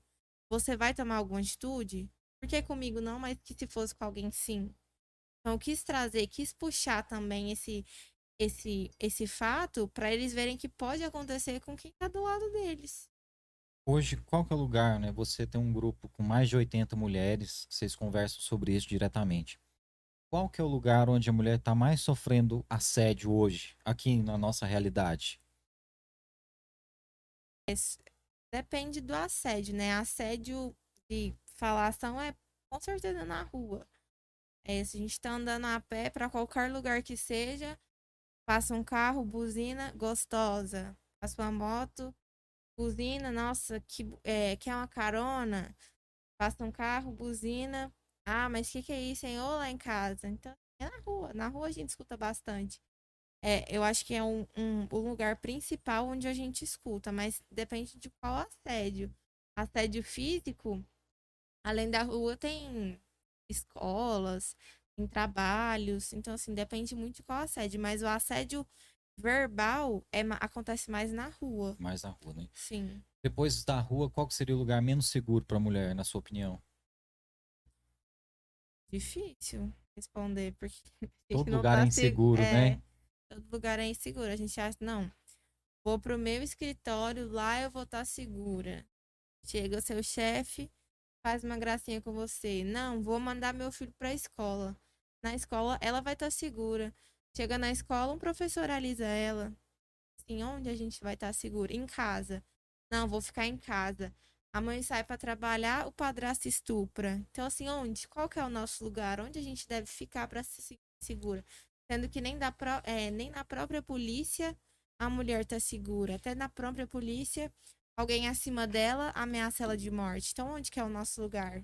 Isso que a gente tá voltando pra Idade Média, né? Sim. Tão surreal. Eu acho, eu acho que não é nem isso. Eu acho que a gente tem a impressão que a gente é uma sociedade moderna que evoluiu muito a, a partir dos anos.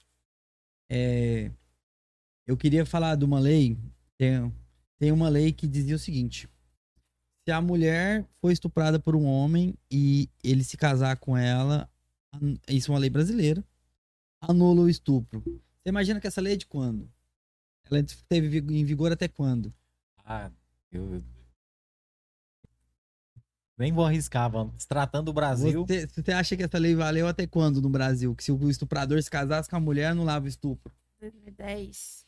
Quase. Foi em 2005, cara. Tá muito 2005. perto. A gente, há 16 anos atrás, Se ele coagisse a mulher, já era, né? Pô, você não casar comigo, eu te mato. Não, entendeu? Então, assim, pensa que um crime hediondo desse, né, era um crime de costume, era um crime contra a honra. Então, simples. E é, é um, e é uma lei que valeu de 1940 até, 2000, do- até 2005. Na É uma lei que valeu quase 100 anos, entendeu? Em muitos casos, é, o cara que estuprasse a mulher, ele era obrigado a casar com ela e ela era obrigada a casar por ele, é, com Sim. ele porque ele tirou a honra Casava na, dele- casava na delegacia. Aqui em É. Caldas Novas teve Aconteceu já, né? muita gente já casou na delegacia, já em cima de rifle nas costas e, e assim. E é engraçado que a gente ouve. Eu já ouvi histórias, né, dessas. Eu não vivi isso, né, que eu sou velho, mas nem tanto. A gente ouve história disso aí e eles sempre contam que fulano casou obrigado na delegacia. Mas ninguém nunca falou a- versão da mulher, né? Não falava a versão da mulher, tipo assim, que. Porque eles falavam como. Ah, o cara desonrou a, mi- a, a, a filha de não sei quem, aí teve que casar obrigado na delegacia, né? A real versão dos fatos é ele estuprou uma, uma, uma moça, né? E aí ele teve que. Já fizeram um bem bolado lá ainda que o casamento resolveu o crime. E né? o casamento É, resolveu o crime. Pronto. Entendeu? Então, assim. Combo, fechou. É um combo mesmo, né? No Brasil, infelizmente, parece que é assim, né? As pessoas que fazem o mal, elas têm mais benefícios, né? mais benefícios do que a vítima. Os agressores sempre têm mais benefícios e credibilidade do que a vítima. A vítima vai ser sempre perguntado o porquê, onde, como, mas o agressor não. O agressor muitas vezes vai ser impune só por ele ter dinheiro. Então é tudo bem, tá tudo bem. E nesses casos aí, né, do, do agressor ter dinheiro, a gente já escutou, assim, até histórias de que o cara realmente ele cria um sistema, né? Aquilo ali ele fez a primeira vez, não deu nada, ele continua fazendo e ele vira né, um cara ali contumaz, né? Naquela prática ali, ele tá sempre fazendo aquilo ali porque ele viu que não dá nada. E de vez em quando desbaratina alguns esquemas e a gente descobre que é realmente desse jeito. E vai ver, tem é, tráfico de, de pessoas, né? Todas essas coisas que a mulher ainda tá sujeita. Ainda tá É. sujeito. É, no, nos dias de hoje a gente ouve muito falar sobre tráfico de mulheres. Aqui no Brasil é menos falado, mas fora do Brasil, inclusive Na tem Turquia, um na é, Espanha. inclusive tem um filme que chama Traffic, que é muito falado, é, mostra as porcentagens, quanto, quantos milhões de mulheres são traficadas por ano e quantas são resgatadas, quantas são descobertas e quanto é o lucro de quem trafica mulheres. Então, assim, é uma coisa que já era para ter sido abominada há muito tempo atrás. Não era para ser uma coisa tão comum quanto é hoje, mas não é tão falada. Eu acho que deveria ser mais falada para servir como alerta. Porque é igual aquela novela Salve Jorge. Uma mulher é rica, né, empresária, foi numa favela, onde a gente sabe que a favela as pessoas são mais ignorantes, desprovidas de estudos, tem que trabalhar muito cedo, não tem tanta tanta informação. Chega uma mulher, te oferece mundo. Você não tem nada, não tem ninguém, você vai. Chega lá, a gente vê o que acontece, né? Sim. Então isso é muito real e acontece muito. Eu acho até que o Brasil, né, ele peca muito em não abordar tanto essa questão, porque aqui talvez seja um dos países onde mais tem aliciamento. Sim. É, a gente talvez não, não saiba a dimensão disso, né? Mas quantas pessoas não são convidadas para ir para a Europa, aqui de perto da nossa realidade mesmo, e que vão assim, sem saber muito bem o que vai acontecer lá, né, cara? É, e tem uma coisa que eu, que eu queria falar, que pra mim hoje em dia existe um uma romantização da cultura de estupro. Se você parar pra poder pensar, duas obras é, de foram best-sellers e, fo- e foram grandes apreciados pela mídia, que pra mim é, é essa romantização que uma é a 50 Tons de Cinza e aquele outro 365 Dias. No, no, no 50 Tons de Cinza gera uma discussão mais complexa, porque. Mas assim, é, vem daquilo tudo. A menina era virgem, ela não queria saber dele. Ele teve várias investidas de assédio moral contra ela. Se você tirar toda a parte românticazinha do, do negócio, você vê que ele teve várias investidas de assédio moral contra ela até ela ceder, né? Por assim dizer. Já no outro é mais explícito, né? Ele Sequestra simplesmente sequestrou ela. ela e fez ela se apaixonar e tal. Eu não li nem vi esse negócio, só conheço o resumo da história. Mas assim, só de olhar por cima, você vê que isso aí quer dizer assim, que a mulher, ela tem que dar graças a Deus se ela arrumar um homem que queira ela em algum sentido, entendeu? Que assim, que ele seja rico, entendeu? Se ele é bonito e tem dinheiro, você tem que aceitar, não importa o que. Entendeu? Não, você não tem mais que ter opinião, né? Eu acho que é esse tipo de cultura machista, ele é trazido porque tudo começa com, com isso. As pessoas acham que, ah, isso é literatura, isso é ficção, isso é edição.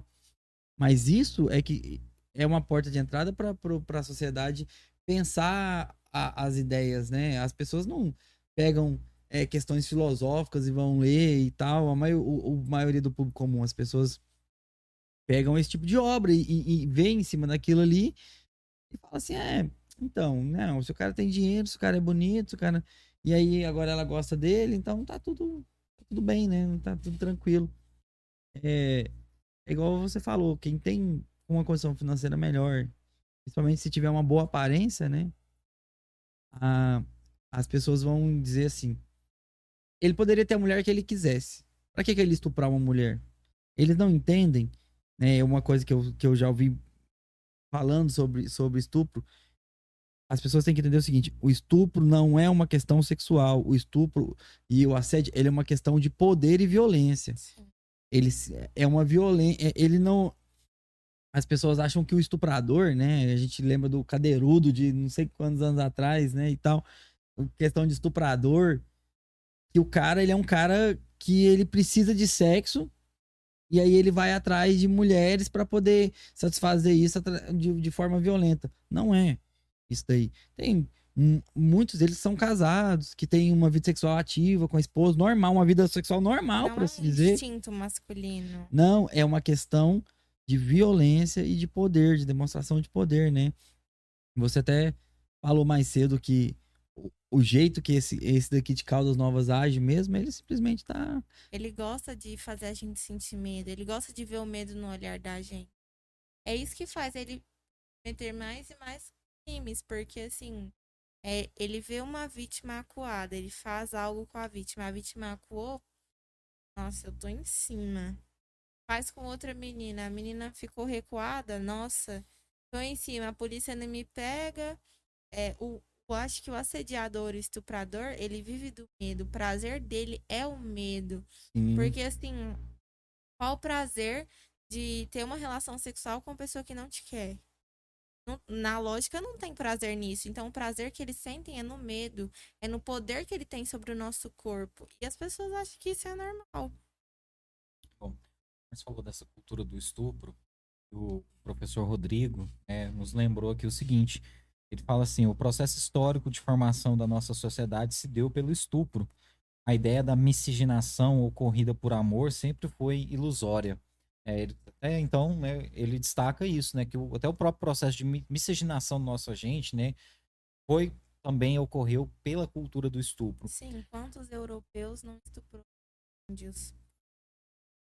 Hoje vendo, por exemplo, tudo isso na moda, 50 tons de cinza, 365 dias, é, em pleno século XXI, como é que vocês vê o consumo desse tipo de obra? É como ele fala, é muito romântico, né? É, faz com que a, ele tem dinheiro, porque no começo ela deixa, ela fala que não quer, que quer, e quando ela fala que não quer, ele dá, sei lá, um apartamento para ela, dá notebook para ela, troca o celular, dá um carro para ela, até gerar um maior interesse, e aí ela fala: Não, tudo bem. Ela se apaixona depois por ele, pode ser um amor real? Pode, mas ele assediou ela de alguma forma. Ela tinha dito que não queria. Ela tinha saído daquela relação, e a partir do momento que a gente sai de uma relação, o dever do homem é falar: Ok, ela não quer, tchau. Pronto, é isso. E não, ele continuou investindo nela. E o outro caso é desse 365 dias. A mulher foi sequestrada. E tem uma doença que chama Síndrome de Estocolmo, que ela apaixona né, pelo sequestrador. Então, assim, a interpretação de romantizar esse tipo de filme é muito complicada, porque uma menina nova que não tem consciência disso é, vê aquilo como uma coisa legal, como ah, pode acontecer com ela e ela achar que tá normal, porque ela viu na televisão, porque ela viu que ela apaixonou por ele, que eles foram felizes para sempre. Alguém, sei lá, pode sequestrar ela e ela achar que vai se apaixonar, que aquilo é algo normal, que é algo comum, sendo que não é comum. É, você já presenciou, eu imagino assim que todo mundo que tá aqui hoje já presenciou um caso próximo da gente de um cara que ficou no pé de uma mulher de uma maneira assim exagerada, né, ao ponto de talvez se, se tornar um assédio. Isso é muito comum a gente ver isso aqui no interior de Goiás, um cara que quer vencer a mulher pelo cansaço. Em alguns casos até acontece, o cara fica tanto no pé daquela pessoa que a pessoa até cede. Só que entra numa invasão até da, da privacidade da pessoa. Em alguns casos, o cara vai na porta da pessoa fora de hora e tal. Você já viu algum caso assim, de uma insistência doentia? Sim. É, muitos presentes, assim, a pessoa fala, não, eu vou dar presente, não, vou te dar isso, vou te dar aquilo. Não avisava, só chegava. É, do nada aparecia em porta de casa, do nada aparecia na porta do trabalho, e achava que aquilo era natural. Muitas ligações de vídeo, né? Porque a pessoa que ela liga de vídeo, ela quer saber onde você tá. Então, assim, esse tipo de comportamento eu já presenciei. É uma pessoa, você tá conversando normal, do nada ela te liga de vídeo. Você não tem assunto nenhum pra falar com a pessoa. A pessoa quer ver o quê? O que, que você tá fazendo, como que você tá, se tem alguém com você. Então, esse tipo de investida é muito mais pouco identificada. Você acha que tem muitos casos aí de pessoas que dão sinais de uma obsessão, de um, um controlar demais, bem próximo da gente? Tem. E talvez eu acho que a gente achar normal isso aí é que atrapalha tudo isso, né? Porque às vezes o cara tá dando traços de psicopatia ali e a pessoa, nossa, ele tá apaixonado. E não tem nada a ver uma Ele coisa tá com a outra, né? apaixonado por uma menina de 17 anos. E o cara tem, sei lá, 40, né? É, eu conheço um caso bem próximo. Posso falar, mas eu um ex-vereador. Esse mesmo. Esses moldes aí. Nesses moldes, é, ma- é. Maior de idade apaixonado por uma de 17 anos.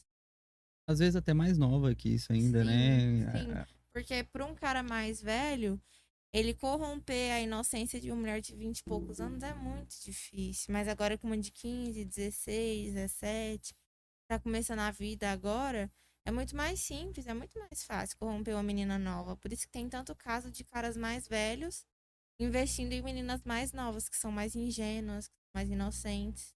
Normalmente esse cara tem uma condição financeira boa. superior, né? Sim. Bom, eu queria te perguntar, como é que essa luta ela impacta na sua vida? Como é que seus pais veem isso, né? O fato de você ter ido lá na Câmara e tal. Como é que sua família enxerga essa, essa A minha- sua luta mesmo? a minha família, ela me apoia muito, porque, como eu falei, desde sempre, eu fui sempre muito ativa em causa. Então, assim, se uma pessoa falou algo, sei lá, algum comentário homofóbico, por exemplo, eu nunca deixei, ah, tudo bem, foi, foi meu tio que falou, tá ok. Não, eu sempre interrompi e falei, não, não, isso não é certo. Então, assim, eu sempre lutei por, lutei por causas. Então, meus pais, eles sempre me apoiam, eles têm orgulho de eu ser uma ativista, de eu estar falando sobre esse movimento que tanto acontece, porque o meu pai, ele convive três mulheres, a minha mãe, minha irmã e eu, né? Então, tipo, isso afeta ele, ele saber que, por exemplo, ele tá mandando mensagem preocupado com a hora que eu vou voltar de moto pra casa sozinho. É uma preocupação dele, ele não tem sossego enquanto eu não chego em casa, então ele tem muito apoio, ele me apoia muito. É, a gente tem muitas conversas que ele fala devo melhorar, me incentiva em certos pontos, me breca em outros. Eu sou aquela ativista extremista que é aqui. Pronto. é, às vezes eu preciso de uma brecada, de uma brecada. Bom, ho- hoje aqui em Caldas Novas, na sua opinião, o que, que precisa mudar mais urgente nesse tratamento à mulher, no atendimento à mulher nas instituições públicas? Na verdade, o que tem que mudar são os homens. São homens entenderem que não, não é assim. Não é porque eu fui gentil que é, eu tô te dando o direito de me ficar aqui. Não é porque eu tô na rua que ser elogiada. Eu nem te conheço, eu não quero ter, receber um elogio de você. Então, assim, primeiramente, os homens precisam mudar, não é as mulheres que precisam mudar. E dentre as instituições, eu acho que, primeiramente, trazendo mais mulheres para cargos importantes, como, por exemplo, na própria delegacia da mulher, a gente tem um apoio de uma mulher que está lá, uma escrivã mulher, a gente tem um apoio feminino maior para a gente se sentir segura. Porque pode mudar tudo e continuar sendo resolvido que vai trazer insegurança da nossa parte da mesma forma. Então tem que trazer mais mulheres para o poder, para poder fazer com que a gente se sinta seguro. Mais cedo a gente citou o grupo que existe aqui em Caldas Novas, tem mais de 80 pessoas. Hoje, essa pessoa que quiser fazer parte desse grupo, compartilhar a experiência com vocês, às vezes alguém que nos assistiu que agora não sabia da existência dessa iniciativa, como é que essa pessoa faz para entrar em contato com vocês? É, pode. A gente tem um link do grupo Aí, no caso, pode me mandar mensagem. Pelas redes sociais mesmo? É, pelas redes sociais ou até pelo WhatsApp mesmo. Pode me mandar mensagem. Passa seu arroba aí pro pessoal que tiver que quiser. Pode passar? Pode. Para poder te mandar. É Maria Eduarda underline MRT. Aí é meu Instagram, pode mandar mensagem e ficar à vontade que eu mando o link do grupo. Bom, quem segue as nossas redes sociais está linkado lá na nossa página. Lá tem uma publicação anunciando a entrevista de hoje. Né, e lá tem um arroba da Maria Eduarda para você seguir, entrar em contato com ela. Você que é mulher, não, não deixe de procurar esse apoio. É, acho que é importante, né, Sim. Maria? Porque quando a gente está sozinha e não tem para quem buscar ajuda, é muito mais difícil. Mas quando a gente está sozinha e se une com outras mulheres, a gente se sente mais segura até mesmo de fazer uma denúncia que a gente não tinha coragem de fazer.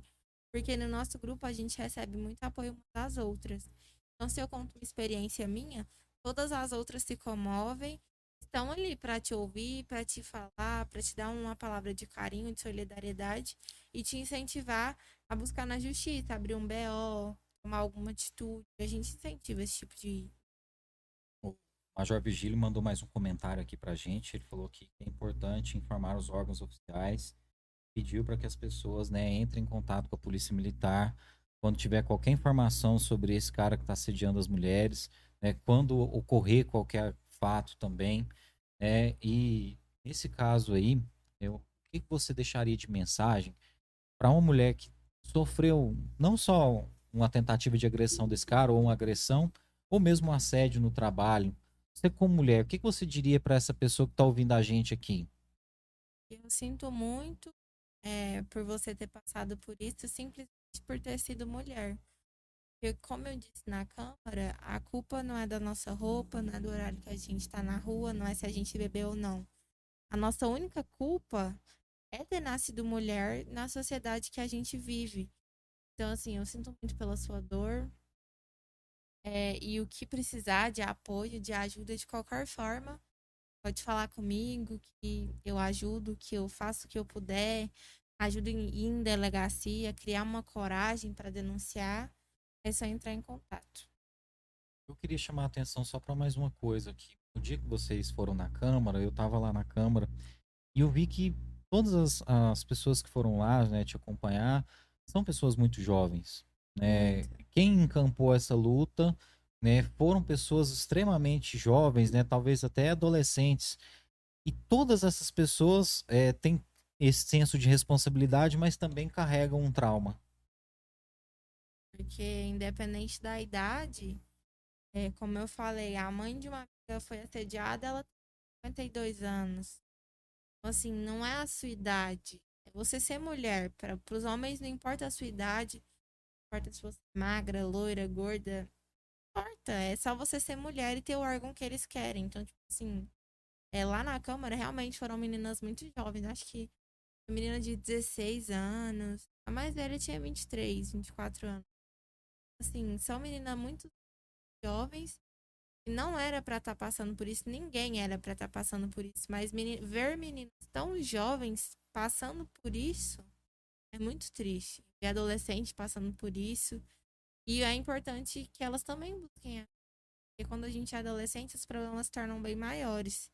E a gente tendo um apoio, torna um pouco mais fácil. Eu acho que quando você começou a lutar, né, trilhar esse caminho, acho que você não pensava exatamente aonde isso ia chegar. Mas hoje, né, estando aqui já, essa mensagem já estando sendo repassada aí para mais pessoas, o que, que você pensa aí para os próximos passos? Você pensa em abrir uma ONG? Você pensa em fazer o quê? É, no momento, eu penso em buscar ajuda para todas. Todas que estão passando por isso, ter algum tipo de apoio, seja ele psicológico, seja ele é, com a polícia, ter algum tipo de apoio. Mas pensamentos futuros eu ainda não tive. Não pensei muito. É porque é muito novo, é uma proporção que tá tomando.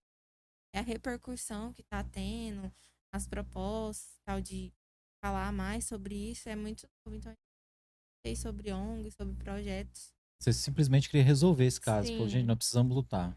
A gente precisa ter um pontapé inicial, porque se a gente não tiver, ninguém vai ter. Ninguém vai falar sobre isso. A gente precisa dar o início disso para mais pessoas, até mais importante, tomarem, é, pegarem a nossa causa, abraçarem a nossa causa e querer tomar alguma atitude. E que tipo de apoio que as pessoas podem dar para você? É não só o apoio de mudar de atitude, mudar Sim. a consciência, mas você fala, olha, se determinada pessoa fizesse isso e isso nos ajudaria. O que que poderia ajudar vocês? A gente ter apoio psicológico é importante, ter apoio de pessoas que estão na área da polícia também é muito importante, ter polícias mulheres que estão dispostas é, a ouvir a gente, a falar sobre a causa que a gente está que a gente está levantando e tudo mais.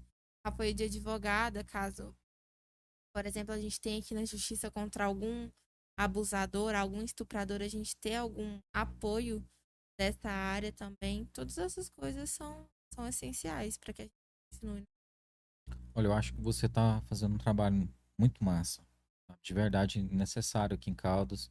Há muito tempo já precisava mesmo desse trabalho que você tá fazendo.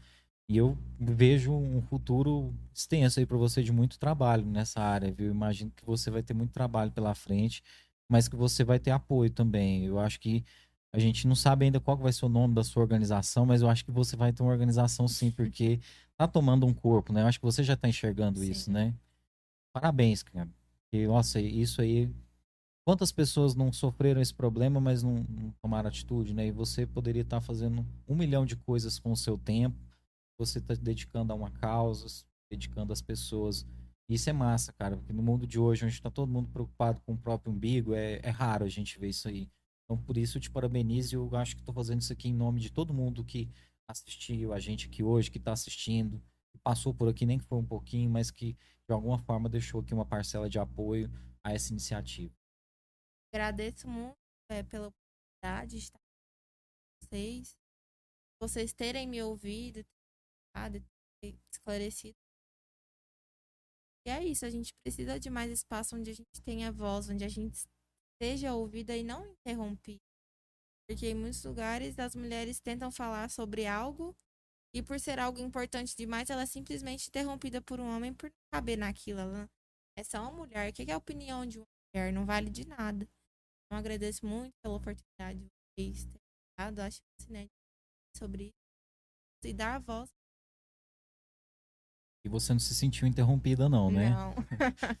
É porque às vezes a gente fala demais, sabe? Então não é que a gente não quer deixar a gente, você a falar. gente interrompe todo mundo igual. Mas é assim, é porque a gente faz algumas intervenções até para ir para a conversa e para um lado que o nosso é, telespectador tá comentando aqui e tal, mas nunca com o sentido de interromper. E a gente pede desculpas se caso a gente pecou por Não. ignorância aqui, pede desculpa aos telespectadores. E a, a- gente quer cada vez mais dar mais espaço às mulheres. A gente citou aqui, o Marcos está com uma ideia muito bacana, fazer um- uma roda de debate mesmo, com várias pessoas falando sobre isso. E a gente quer utilizar o nosso podcast para levar também essa mensagem, né, Marcos? Aí. É, queria agradecer você, a sua presença, agradecer a todo mundo que nos acompanhou até agora. Muito obrigado. É um assunto muito pertinente, um assunto que precisa estar mais em voga. Eu acho que quanto mais se falar sobre isso, mais vai se de- desmistificar, mais as pessoas vão ter a consciência que tem que se falar. É, esse grupo mesmo que você criou é, gera um acalento para essas pessoas justamente por isso, porque você vê que você não tá sozinho, vê que não é só com você, vê que não não, não foi um- uma coisa é, que foi causada e gerada contra você simplesmente, entendeu? Então, acho isso muito importante. Eu do lado de fora, né, não tem lugar de fala para poder falar sobre isso, mas penso dessa forma, né, que você ter com quem falar, eu acho que qualquer trauma ajuda muito. E eu queria agradecer a sua presença, queria agradecer a todo mundo que está nos assistindo. E Thierry também. É isso, né? Agradecer todo mundo aí. Sexta-feira a gente está de volta e logo a gente vai trazer mais informações aí sobre esse debate e que com certeza você está convidada, viu, Maria Eduarda, bom, a participar. Agradecer a todas as pessoas que acompanharam a gente e pessoas que são importantes nesse tema aqui, né? O professor Rodrigo, que é vereador, né, o comandante da polícia, o Major Vigílio, que se colocou à disposição, passou o telefone, disponibilizou a colocar um advogado à disposição também, a, a OAB, né, através da Cevan, todas as pessoas que estão colaborando com essa causa, a gente deixa os nossos parabéns, né, pessoas que realmente querem ajudar. Obrigado, Maria. Obrigada, obrigada, gente. Obrigada, Rodrigo, por ter ajudado a gente a dar um pontapé inicial nesse projeto. Eu agradeço. É isso, É né, isso. Marcos? Até sexta, então. Fica com Deus. Um abraço a todo mundo. Fechou. Corta aí pra nós, Magalzão. Gente, obrigado.